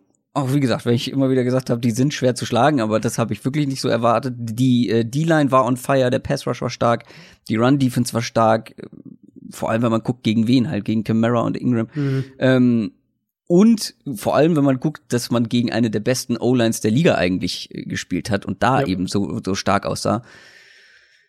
Die Saints bis zur Halbzeit bei null Punkten gehalten, das hat niemand so erwartet. Das ist wirklich mal ein richtiges Statement gewesen. Wenn sie das Niveau nur ansatzweise halten können, in, in, im nächsten Spiel oder auch in den nächsten Spielen, dann wird's ganz schwer für die Gegner und vor allem jetzt auch für die Eagles. Das wird's. Ähm du, weil du jetzt gerade so ein bisschen gezögert hattest, für mich ist es tatsächlich ein Division-Endspiel, auch rechnerisch ist es natürlich nicht, aber wenn, wenn die Cowboys das gewinnen, ähm, dann haben sie dann, hätten sie zwei Spiele Vorsprung und den direkten Vergleich gegen die Eagles gewonnen, also eigentlich drei Spiele Vorsprung, wenn man so will. Sie haben danach das leichtere Restprogramm und die Eagles äh, spielen noch bei den Rams und gegen Houston. Also die Eagles, ja. wenn sie die Eagles das Spiel verlieren, dann ist für mich ehrlich gesagt die Division durch. Ja. Die Frage ist, ist natürlich, ähm, Frage ist natürlich, wie du gesagt hast, ob die Cowboys diesen defensiven Auftritt aus dem Saints-Spiel wiederholen können. Und für mich waren es so ein paar Faktoren, die halt echt super zusammengespielt haben. Und das war eben, was ich vorhin schon gesagt hatte, der, der Pressure mit dem Foreman-Rush. Ganz, ganz wichtig. Darauf hat extrem viel aufgebaut. Dann sehr explosiv, äh, was die Underneath-Coverage angeht, was die Linebacker halt auch angeht. Das haben wir auch schon mehrfach gesagt. Äh, Leighton Vander Esch, Jalen Smith, das ist ein super explosives Linebacker-Duo, das eine riesige Reichweite dadurch auch hat. Dadurch haben sie die, die ganzen Screens und das Kurzpassspiel, was die Saints ja auch so gut machen, haben sie extrem gut verteidigen können und eben auch die, die, die Gaps in der Run-Defense sehr, sehr gut füllen können und da das Run-Game sehr gut stoppen können. Und dann hatten sie halt auch ein sehr gutes Spiel der Secondary. Also der hat schon alles so zusammengegriffen. Ähm, Auf der anderen Seite, Eagles Offense gefällt mir inzwischen wieder besser, muss ich sagen. Äh, Line, Line hat sich einigermaßen stabilisiert. Carson Wentz spielt auch wieder wie der beste Quarterback in der Division, der er ja immer noch ist. Ähm, Zach Ertz ist einer der besten Titans der Liga dieses Jahr und das Run-Game mit Adams ähm, gefällt mir auch deutlich besser. Also da sind schon auch, sind schon auch positive Tendenzen festzustellen, ganz klar.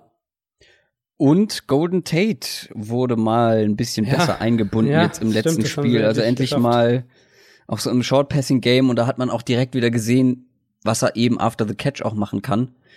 Ähm, da kann vielleicht noch was kommen und generell ähm, schreibe ich die Eagles noch nicht so komplett ab. Also wenn die das jetzt gewinnen sollten zum Beispiel, ähm, Mhm. was ja durchaus nicht so super unwahrscheinlich ist, ähm, wie du schon sagst. Also die Cowboys Defense muss halt auch eben noch mal ähm, muss so ansatzweise das Niveau auch halten.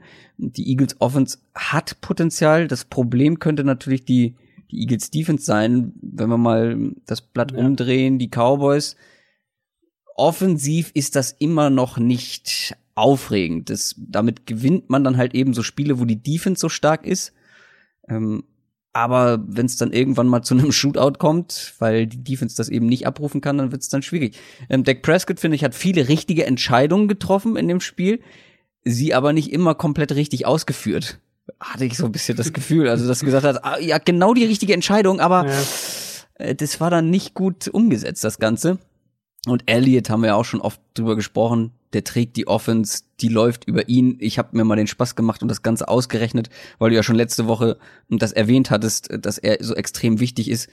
40 Prozent der Offense Yards der Cowboys gehen auf seine Kappe. Sowohl Receiving Yards als auch Rushing Yards. 40 Prozent. Äh, Das ist der Bestwert der Liga momentan und das geht schon fast so in Richtung Adrian Peterson 2012 bei den Vikings. Der hatte damals Mhm. 42 Prozent. Letzter äh, MVP, äh, der kein Quarterback war. Ähm, Ja, der hatte 42 Prozent. Ähm, äh, 40 Prozent hatte zum Beispiel auch LaDainian Tomlinson in seiner MVP-Saison. Also das ist schon wirklich ein erheblicher Faktor. Und wie gesagt, die jetzt auf das Matchup bezogen, da trifft man so ein bisschen, ähm, da auch wieder so Stärke gegen Stärke und Schwäche gegen Schwäche. Also gegen den Lauf sind die Eagles Ja. ganz gut, gegen Ja. den Pass so gar nicht, was halt eben auch an den Verletzungen in der Secondary liegt, die wir schon häufiger mal angesprochen haben. Und es ist jetzt nicht so, dass Dak Prescott einen komplett freien Mary Cooper äh, nicht regelmäßig treffen kann. Und ich glaube, das wird man auch in dem Spiel wieder sehen, dass zum Beispiel im Mary Cooper kann ja auch jemand anderes sein, aber vor allem im Mary Cooper ähm, mal ein bisschen Separation hat und dann kann man auch was offensiv bewegen gegen diese Eagles Defense. Auf jeden Fall. Also Eagles Defense ist ja, wie du schon gesagt hast, ist ja wirklich so eins der konstanten Themen dieses Jahr, dass die in der Secondary halt riesige Probleme haben. Also an sich würden da ja Leute wie Ronald Darby, wie Rodney McLeod, die würden da ja eigentlich spielen. Avante Maddox ist auch verletzt, Jalen Mills ist angeschlagen, Sidney Jones ist so ein bisschen ähm, immer wieder mal angeschlagen gewesen.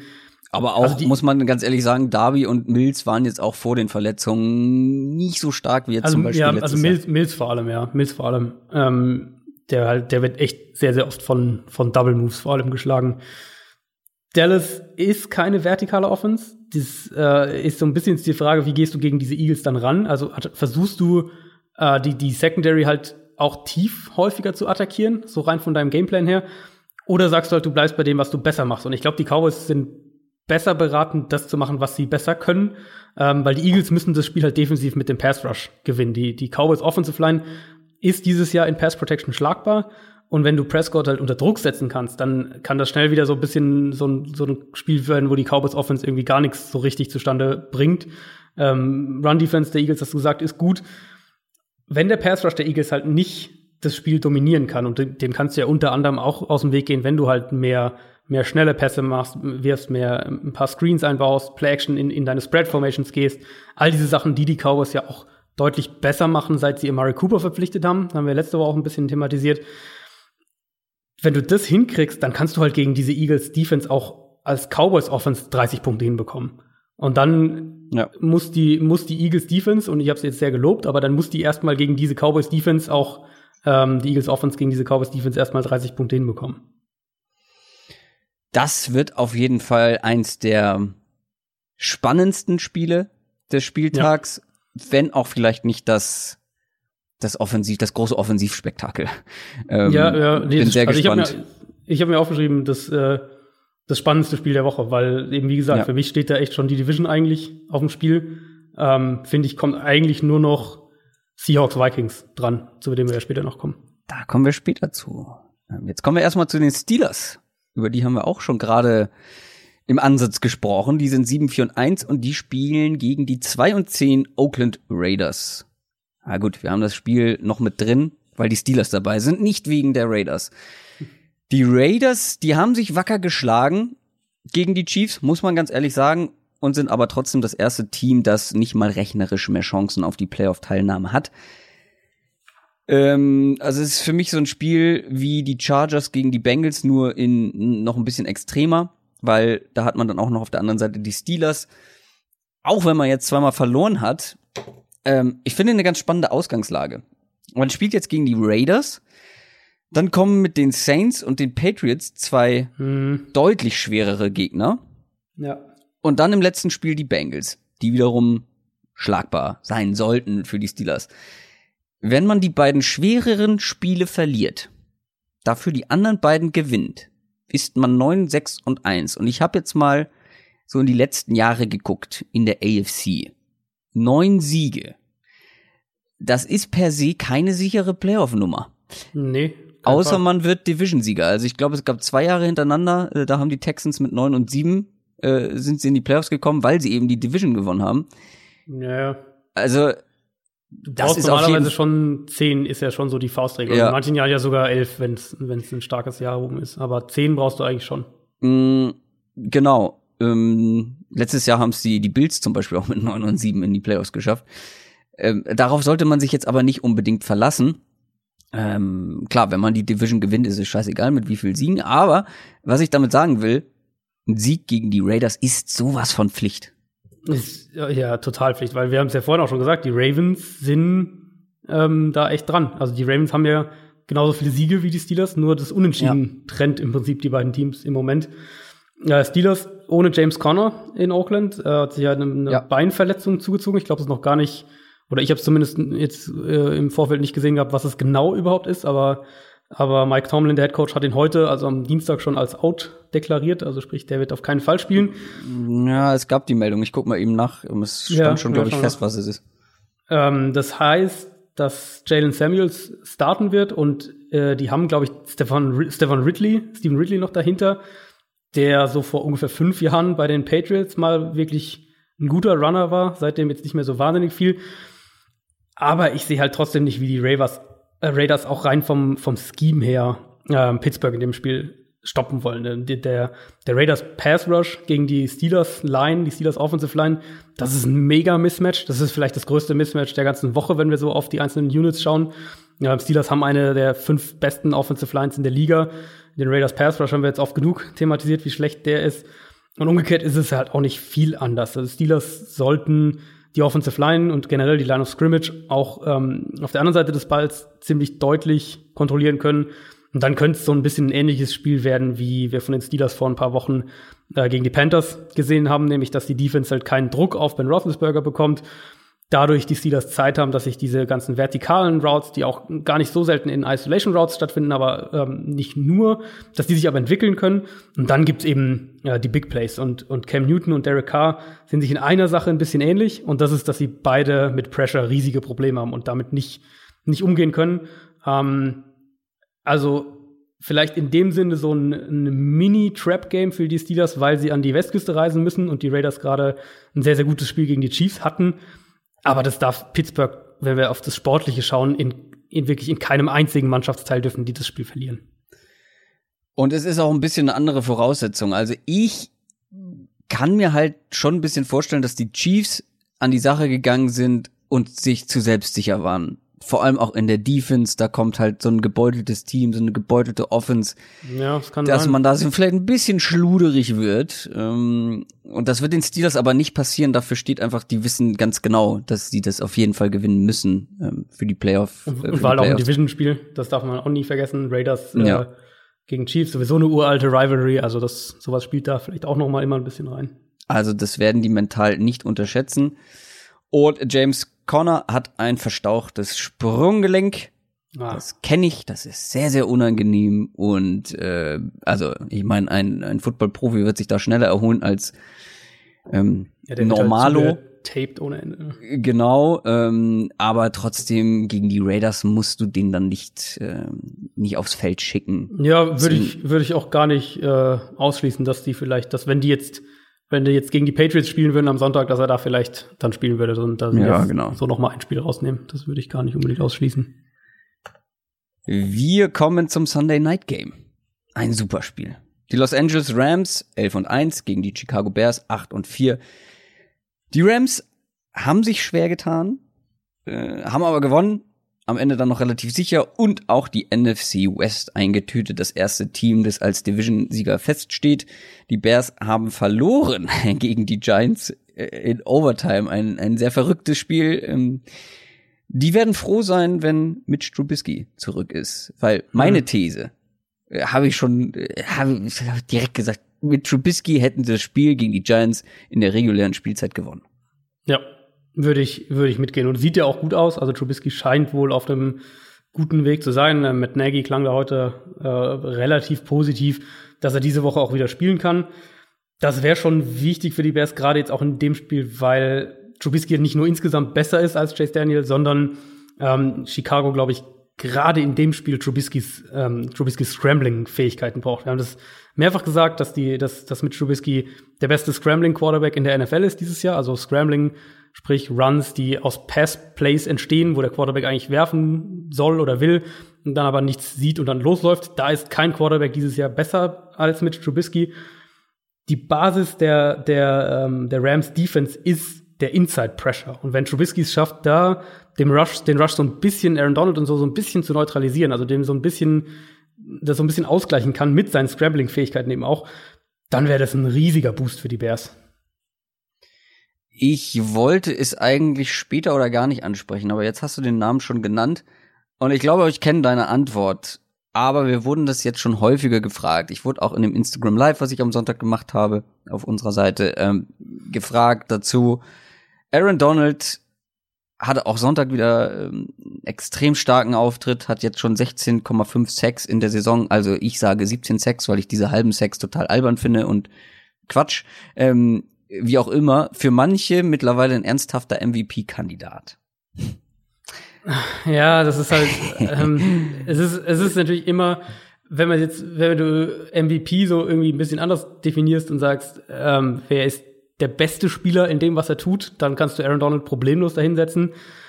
Einfach was den Wert eines Spielers angeht, kommst du halt in der heutigen NFL nicht mehr an Quarterbacks vorbei. Und es gibt mal noch vereinzelte Jahre, war, ich weiß gar nicht mehr wann, das war vor, vor zwei, drei Jahren, glaube ich, gab es mal eine Saison, in der, in der kein Quarterback so richtig überragt hat dann kann man da vielleicht eher noch drüber diskutieren, weil Donald ist mit Abstand der beste nicht und auch der, der, der wertvollste Nicht-Quarterback, der in der NFL, den es in der NFL dieses Jahr gibt. Aber ein Defensive Tackle hat einfach nicht die Auswirkungen auf ein Spiel, wie, wie es ein Quarterback hat. Und deswegen kann ich halt, und ich, ich für mich ist Donald, äh, du kannst jetzt schon Donald als deinen Defensive Player des Jahres einreichen, egal was in den letzten Spielen noch passiert. Der ist äh, definitiv der beste Verteidiger und er ist auch der wertvollste und wichtigste Verteidiger für eine der für eine Defense in der NFL. Aber er ist, was den Wert angeht, kannst du es halt nicht mit einem Quarterback gleichsetzen. Dafür ist der Quarterback zu wichtig.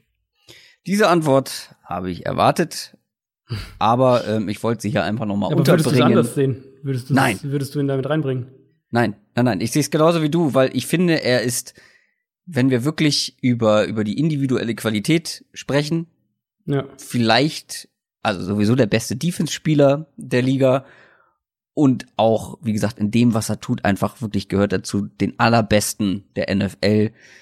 Aber wie gesagt, es geht hier um Most Valuable Player und nicht, ähm, ja, bester Spieler in dem, was er tut, wie du es so schön gesagt hast. Deswegen, ja, ja, äh, also du bräuchst vielleicht einen, einen, einen Quarterback MVP oder eine Best Quarterback Award und dann einen nicht Quarterback MVP oder irgendwas. Aber äh, ähm, wenn wir die MVPs alle Spieler mit einberechnen, kann ich mir nur schwer vorstellen, dass wir noch mal ein Jahr sehen, so wie sich die Teams auch entwickeln, wie sich die NFL entwickelt, dass wir in näherer Zukunft ein Jahr sehen, in der das ernsthaft kein Quarterback wird. Ähm, so, aber kommen wir zurück zum Matchup. Äh, ich fand es so ein bisschen schwierig, das zu greifen. Ähm, also es ist eine starke Offense gegen eine starke Defense, so grundsätzlich gesagt, und eine solide Offense gegen eine solide Defense. Äh, aus deiner Sicht, was überwiegt, beziehungsweise wo gibt's aus deiner Sicht das größte Mess Mismatch in diesem Spiel? Ähm, ich sehe schon ein bisschen Probleme auf die äh, Rams Defense zukommen. Also wir mhm. haben einmal natürlich das Matchup, äh, vermutlich das Matchup Keep Talib gegen Allen Robinson. Das wird sicher ein, ein Schlüssel zu dem Spiel und auch ein der sehr, sehr immer besser ähm, reinkommt Ja. und man wirklich Ja. sieht, was für ein talentierter Receiver da ist. Der war extrem lange verletzt. Wir haben es auch vor der Saison gesagt, das braucht einen Moment, aber so langsam ähm, kommt der richtig gut zurecht und wie gesagt, die individuelle Qualität, der der als die der als Receiver hat, das kommt schon manchmal durch. Also wirklich absurde Catches auch und gute contested Catches, die er da, da hinlegt. Also Ja, ja habe ich mir auch so, äh, sehr auch so gespannt. notiert. Es hat sich nochmal gesteigert und das, das wird, glaube ich, ein Schlüsselmatchup, wo die Bears vielleicht so richtig punkten können. Ähm, also wie gesagt, einmal die Scrambles von Trubisky, die könnten wirklich noch eine größere Rolle spielen. Ich bin auch mal gespannt, wen die Rams für Tariq Cohen im Passing Game abstellen. Ähm, da hatte, da hatte LA dieses Jahr immer wieder Probleme, wenn sie, wenn sie gezwungen sind, dass dann ein Barron oder ein Littleton, dass die diese guten Pass-Catching Running Backs verteidigen müssen. Haben wir auch gegen Detroit wieder gesehen, haben wir auch in den Wochen davor immer wieder gesehen. du meinst diesen Ähm, guten Pass-Throwing Running Back, Terry Und, Cohen? und den natürlich auch. Ähm, und generell das Run-Game. Also Run-Game sollte Chicago auch Erfolg haben. Und da kann man die Rams auch immer noch schlagen im Run-Game. Also das sind für mich schon so ein bisschen die Matchups, wo, glaube ich, die Bears äh, LA auch Probleme bereiten werden. Trotzdem wird auf der anderen Seite die Bears Defense einen richtigen Sahnetag äh, gebrauchen, weil man hat jetzt gegen die Giants nicht durchgehend äh, was ist das richtige Adjektiv? Ähm, Dominiert. ja, man hat ja dominiert hat man sie nun wirklich nicht dauerhaft. Ähm, Und die Rams Offense ist einfach ist einfach bärenstark. Also die Bears Defense braucht einen Sahnetag. Trubisky darf aber auch wiederum äh, im Passing Game keine Fehler machen, die ja immer wieder mal vorkommen. Ähm, also ich Mhm. erinnere mich da an so Spiele, wo er mehrfach vor der Endzone oder äh, in der Red Zone Interceptions oder mögliche Interceptions geworfen hat, ähm, potenzielle. Äh, das darf auch nicht passieren, weil sonst, glaube ich, äh, ja, rutscht einem das Spiel ganz schnell aus den Händen. Aus Bears Sicht. Ja, also würde ich auch so mitgehen, aber ich meine, das, also das Duell Bears Defense gegen Rams Offense ist für mich dann schon ähm, einmal, also einmal ist es tatsächlich einfach so ein Schwergewichtskampf. Also das sind halt Ja. eine der zwei, drei besten Defenses gegen eine der zwei, drei besten Offenses der Liga dieses Jahr. Und natürlich dann auch so ein bisschen diese, die spannende Frage, ob eben eine dieser Elite-Defenses ähm, halbwegs mit einer der Elite-Offenses mithalten kann oder, oder sie vielleicht sogar stoppen kann. Ähm, was man ja eben sagen muss, du hast es am Anfang ein bisschen angedeutet, die Rams hatten in Pass Protection gegen Detroit doch schon einige Probleme. Also wenn, äh, wenn wir da sehen, was, was die Lions mit einem ja jetzt wirklich nicht gefährlichen Pass Rush, also jedenfalls normalerweise nicht gefährlichen Pass Rush, was die da teilweise gemacht haben, wenn Khalil Mack und Akeem Hicks da ansetzen können und Jared Goff aus dem Foreman Rush unter Druck setzen, dann hat Goff echt immer noch Wackler drin. Das ist sein größtes Problem. Das war auch schon, das war die, schon die ganze Zeit in der NFL der Fall und das ist auch dieses Jahr noch so. Das ist Defense ist einfach in dieser Saison nicht so häufig gelungen. Aber wenn das klappt, ähm, ist es immer noch der beste Ansatz für eine Defense gegen die Rams. Und dann natürlich die Frage, die irgendwie dann darauf auch aufbaut oder, oder zusammenhängt, können sie gleichzeitig auch den Run verteidigen. Das, äh, das ist irgendwie auch so ein extrem spannendes Matchup. Die Bears haben ja eine der besten, vielleicht sogar die beste Run-Defense der Liga mit den Saints zusammen. Rams auf der anderen Seite vielleicht dieses beste Run-Game, was Run-Designs angeht. Ja, wir haben das ja ganz oft auch schon thematisiert, diese, diese vielen einfachen Yards in Anführungszeichen, die die produzieren, dadurch, dass ihre Plays so eng miteinander verknüpft sind, so schwer lesbar sind, dass Todd Gurley so viele leichte Boxes hat, also wo sieben oder weniger Spieler äh, rund um die, um die Line of Scrimmage, um die Offensive Line rumstehen. Also ein sehr offenes Run-Game via Design eben auch. Und da bin ich echt gespannt, ob die Bears das gestoppt kriegen. Also das ist echt, ich finde in vielen Facetten ist das so ein bisschen auch Stärke gegen Stärke, weil eigentlich ist ja die Rams Offensive Line auch gut. Das, die war da jetzt halt gegen Detroit, war sie schlecht, aber normalerweise ist es auch eine gute Line. Ähm, das heißt, wir haben einen sehr starken Pass Rush gegen eine sehr starke Line, eine sehr starke Run Defense gegen ein sehr starkes Run Design. Ganz nebenbei haben die Bears auch eine der Top Secondaries der Liga. Also das wird echt ein richtig spannendes Spiel, glaube ich, und auch ein Spiel. Ich bin auch froh, dass es in Chicago ist. Das ist, äh, glaube ich, hilft den Bears noch mal so ein bisschen. Wenn das in LA wäre, könnte ich mir vorstellen, dass es das vielleicht ein einseitigeres Spiel wird. Aber ich bin echt gespannt, ob wir da jetzt vielleicht noch mal ein Spiel sehen, nachdem die Cowboys ja die Saints doch so überraschend gestoppt haben, wo eine sehr gute Defense, eine sehr gute Offense stoppt. Das unterschreibe ich zu 100 Prozent und mache noch einen kleinen Rausschmeißer aus diesem Matchup mit einem Fun Fact, denn ich habe ja, wie gesagt, die die einzelnen äh, Prozentzahlen ausgerechnet, wie viel ein Spieler verantwortlich ist für die Team Offensive Yards. Ähm, und Todd Gurley hat ja momentan die meisten Scrimmage Yards aller Spieler, aber nur 31 Prozent ähm, der Gesamt-Offense Yards der LA Rams gehen auf seine Kappe. Also ein deutlicher Unterschied zu jemandem wie Ezekiel Elliott zum Beispiel. Monday Night Game. Minnesota Vikings gegen die Seattle Seahawks. Die Vikings sind 6, 5 und 1, die Seahawks sind 7 und 5.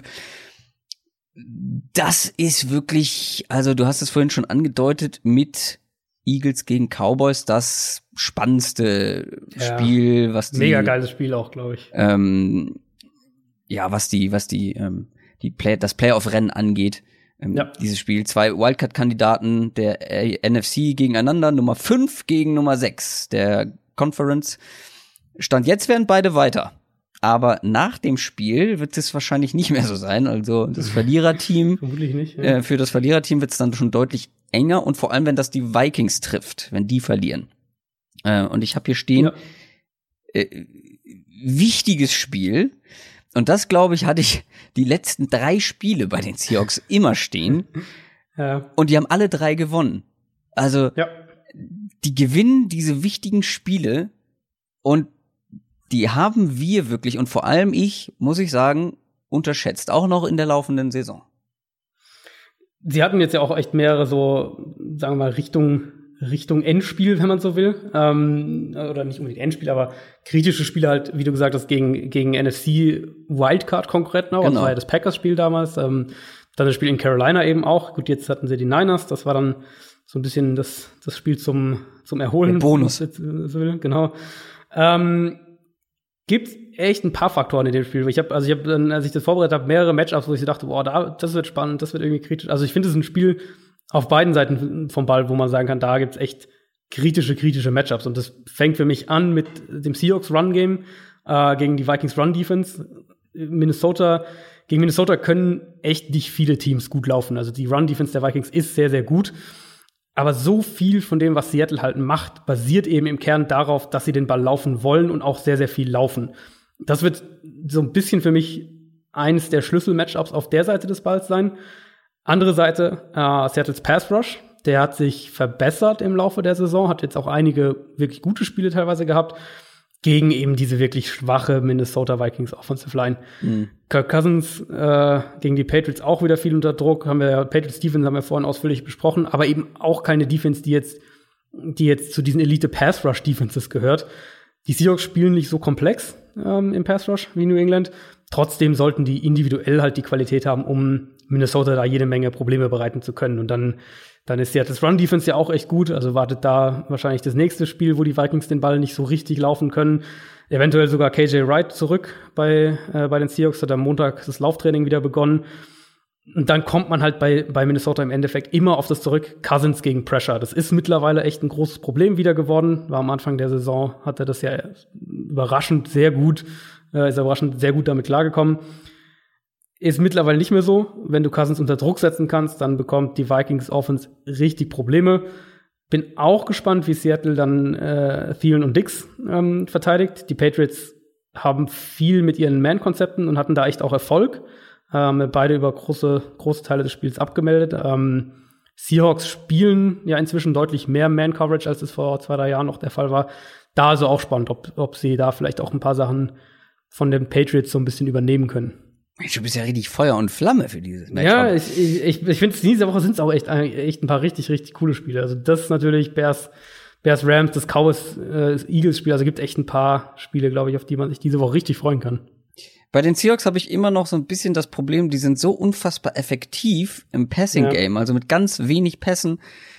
ich habe jetzt nicht die genauen Zahlen im Kopf, aber letzte Woche war schon absurd, mit wie wenig Pässen. Äh, ich glaube, hm. lass mich lügen, elf Pässe, vier Touchdowns. Russell Wilson irgendwie so oder also er, hat er hatte irgendwann in der ersten Halbzeit hatte er irgendwie glaube ich vier Completions und davon waren drei Touchdowns oder irgendwie ja genau sowas also das ist wirklich unfassbar ähm, ja.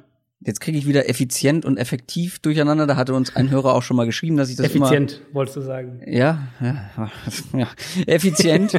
das Problem, was ich damit halt habe, ist, dass die Seahawks, also dass man, dass die das auch brauchen, diese Effizienz ja. im Passspiel ja. und dass sie sich darauf verlassen müssen. Und da habe ich immer noch so ein bisschen Bedenken, dass die das halt in jedem Spiel dann so abrufen können.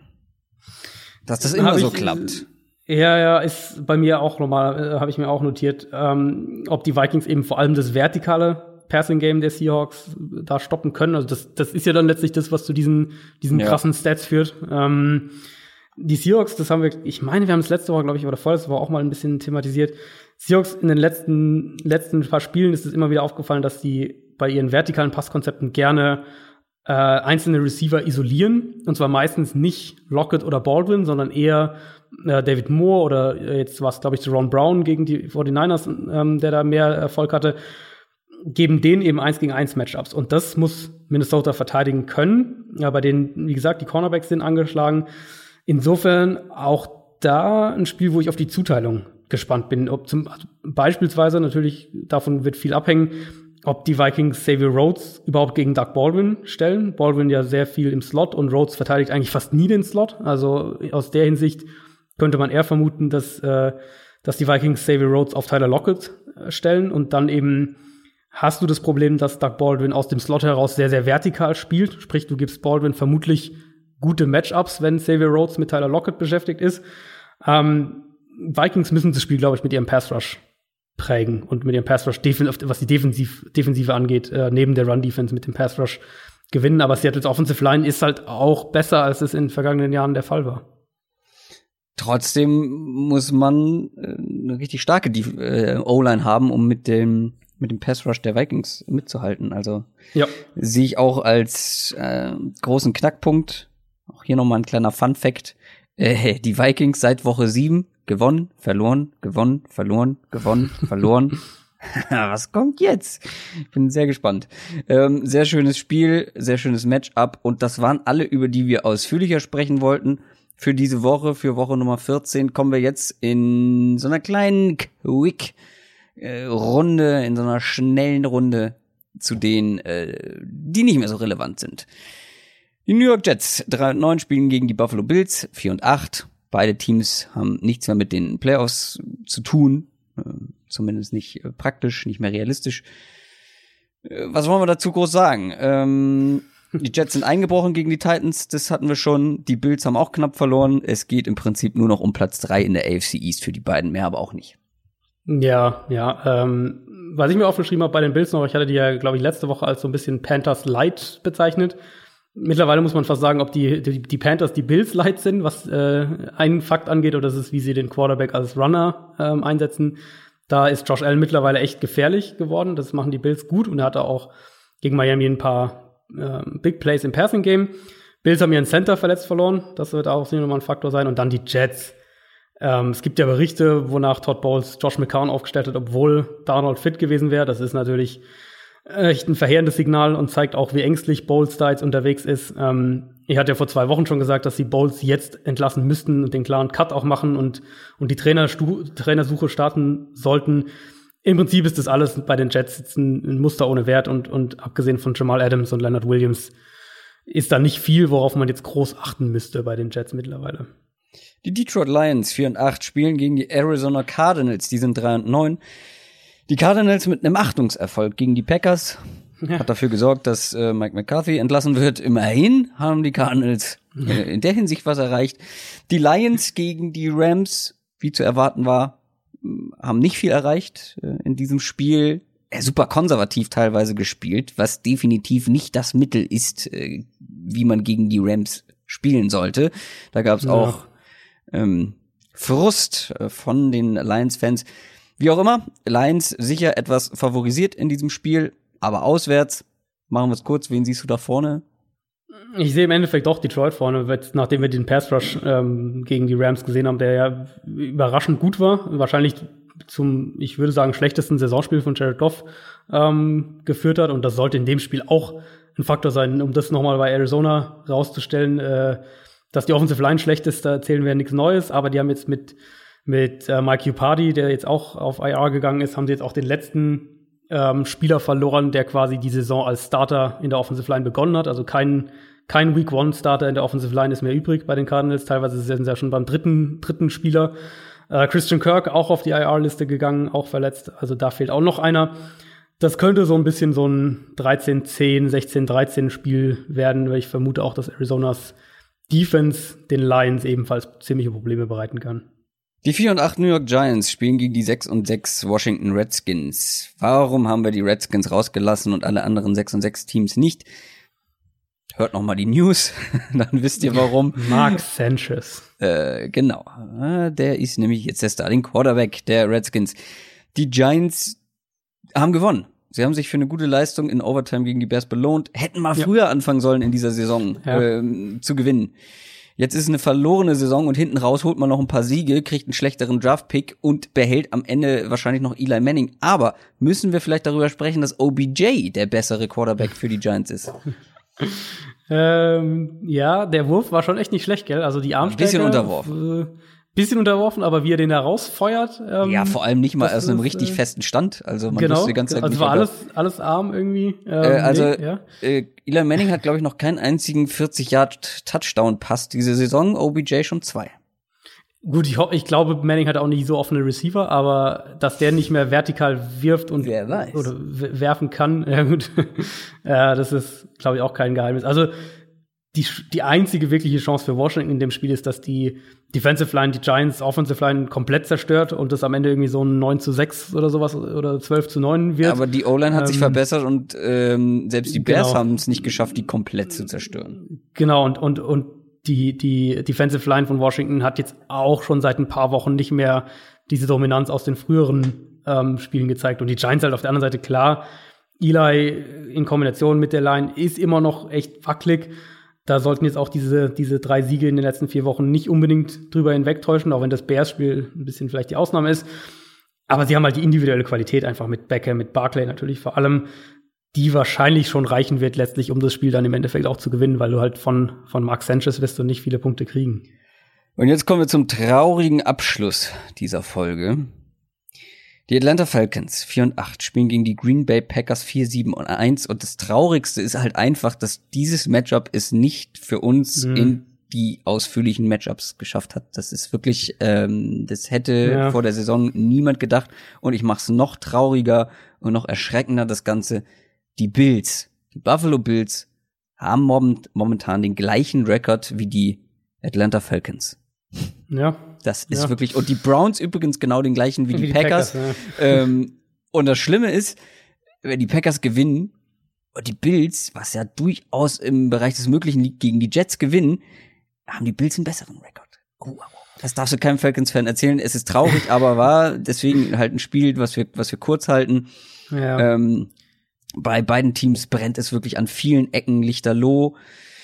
Äh, die Falcons die letzten vier Spiele, die Packers die letzten drei Spiele verloren. Theoretisch ist, sind beide Teams zwar noch nicht komplett raus, praktisch aber dann leider schon. Ähm, mhm. Ich bin sehr gespannt, wie jetzt diese Trainerentlassung, die Headcoach-Entlassung bei den Packers, was das für äh, Auswirkungen hat. Ich meine, dass ja. das Auswirkungen haben kann, auch einfach was so eine Einstellungssache ist und so Kleinigkeiten. Ähm, das haben wir bei den Browns dieses Jahr gesehen, was das bewirken kann. Und wenn es bei den Packers waren es ja ähnliche Voraussetzungen, also ähm, ja, äh, schlechtes Verhältnis äh, zwischen Mannschaft und Head Coach und jetzt hier eben Quarterback und Head Coach. Ähm, wenn da irgendwie so ein bisschen ähm, ja, das Ganze befreiter ist, bin ich gespannt, wie die auftreten generell und ja, die Falcons, wie gesagt, in sämtlichen Bereichen echt, echt schwach stellen. Das ist auch das erste, was ich mir aufgeschrieben habe, ähm, also zu den Packers. Das erste Spiel natürlich nach, nach der Entlassung von Mike McCarthy. Ich bin sehr gespannt, ob wir da jetzt von, gerade von Aaron Rodgers eben auch was, was Körpersprache, was letztlich dann auch seine Leistung angeht, ob wir da jetzt einen drastischen Unterschied sehen, also ob das wirklich so dieser Befreiungseffekt irgendwie ist. Ähm, Generell könnte ich mir aber sowieso vorstellen, dass das ein sehr, sehr run-lastiger Gameplan sein wird, den Joe Philbin da äh, dann auspackt, der jetzt als Interimscoach übernimmt, um das Spiel einmal so ein bisschen ruhiger zu gestalten, um es auch kontrollieren zu können, weil Atlantas Defense stoppt ja gerade im Run-Game überhaupt niemanden und, und die Packers müssen da, glaube ich, gar nicht irgendwelche verrückten Sachen machen, um das Spiel im Endeffekt zu gewinnen. Zumal die Falcons Offense, die, äh, die Atlanta ja über die ersten Wochen der Saison in diesen, diesen Shootouts, die sie dann halt zu oft verloren haben, aber da war, die hat die Offense ja immer im Spiel gehalten. Die war ja jetzt nicht nur gegen die Ravens abgemeldet, sondern die hatten jetzt in den letzten vier, fünf Wochen mehrere Spiele, wo die Offense echt, echt schwach war. Für mich das klare Thema bei den Falcons, ähm, das ist die Offensive Line. Run Game ist nicht existent, die Pass Protection wird ein immer größeres Problem. Also da, da werden die Packer, äh, die, die Falcons, glaube ich, in der Offseason auch sehr, sehr drastisch ansetzen müssen. Guck mal, jetzt haben wir extra so ein paar Spiele rausgesucht, die wir bewusst sehr viel kürzer machen. Kürzer war die Folge am Ende trotzdem nicht. Ähm, dafür haben wir über die spannenden Spiele etwas ausführlicher sprechen können. Ich ja, hoffe. Ich, ich glaube, es ist, ich glaube, es ist auch, also ich, ich bin, ich finde den Ansatz auch immer noch besser. Ich hoffe, äh, gefällt euch auch. Wird in den nächsten Wochen wahrscheinlich noch ein bisschen mehr in die Richtung Klar. gehen, weil wir ja die Anzahl der Spiele dann mit Teams, die, die keine Rolle mehr spielen, steigt natürlich tendenziell eher. Ähm, ich aber glaube, das kann kommt ihr so die besseren Matchups. Genau, ich glaube auch, das kann jeder Fan zum Beispiel von den Cardinals oder so nachvollziehen. Ähm, dass das eigene Team dann halt einfach für die Gesamtheit nicht mehr ganz so spannend ist und es dann eben andere spannende Matchups ja. gibt. Und wir haben sie ja trotzdem noch drin. Absolut. Ähm, und das waren alle Matchups aus Woche Nummer 14. Das heißt, es gibt noch 14, 15, vier Spiele, vier mhm. Wochen. Es ging äh, bisher sehr schnell rum, das Ganze. Ah, ich freue mich auf die nächsten Wochen. Das, da kommt jetzt richtig Feuer rein in die Nummer. Und wir beenden äh, damit das Ganze. Hören uns vielleicht bei einer Bonusfolge im Special Team wieder, downsettalk.de. Da findet ihr das Ganze. Oder spätestens nächsten Donnerstag. Bis denn. Tschüss. Macht's gut. Ciao, ciao.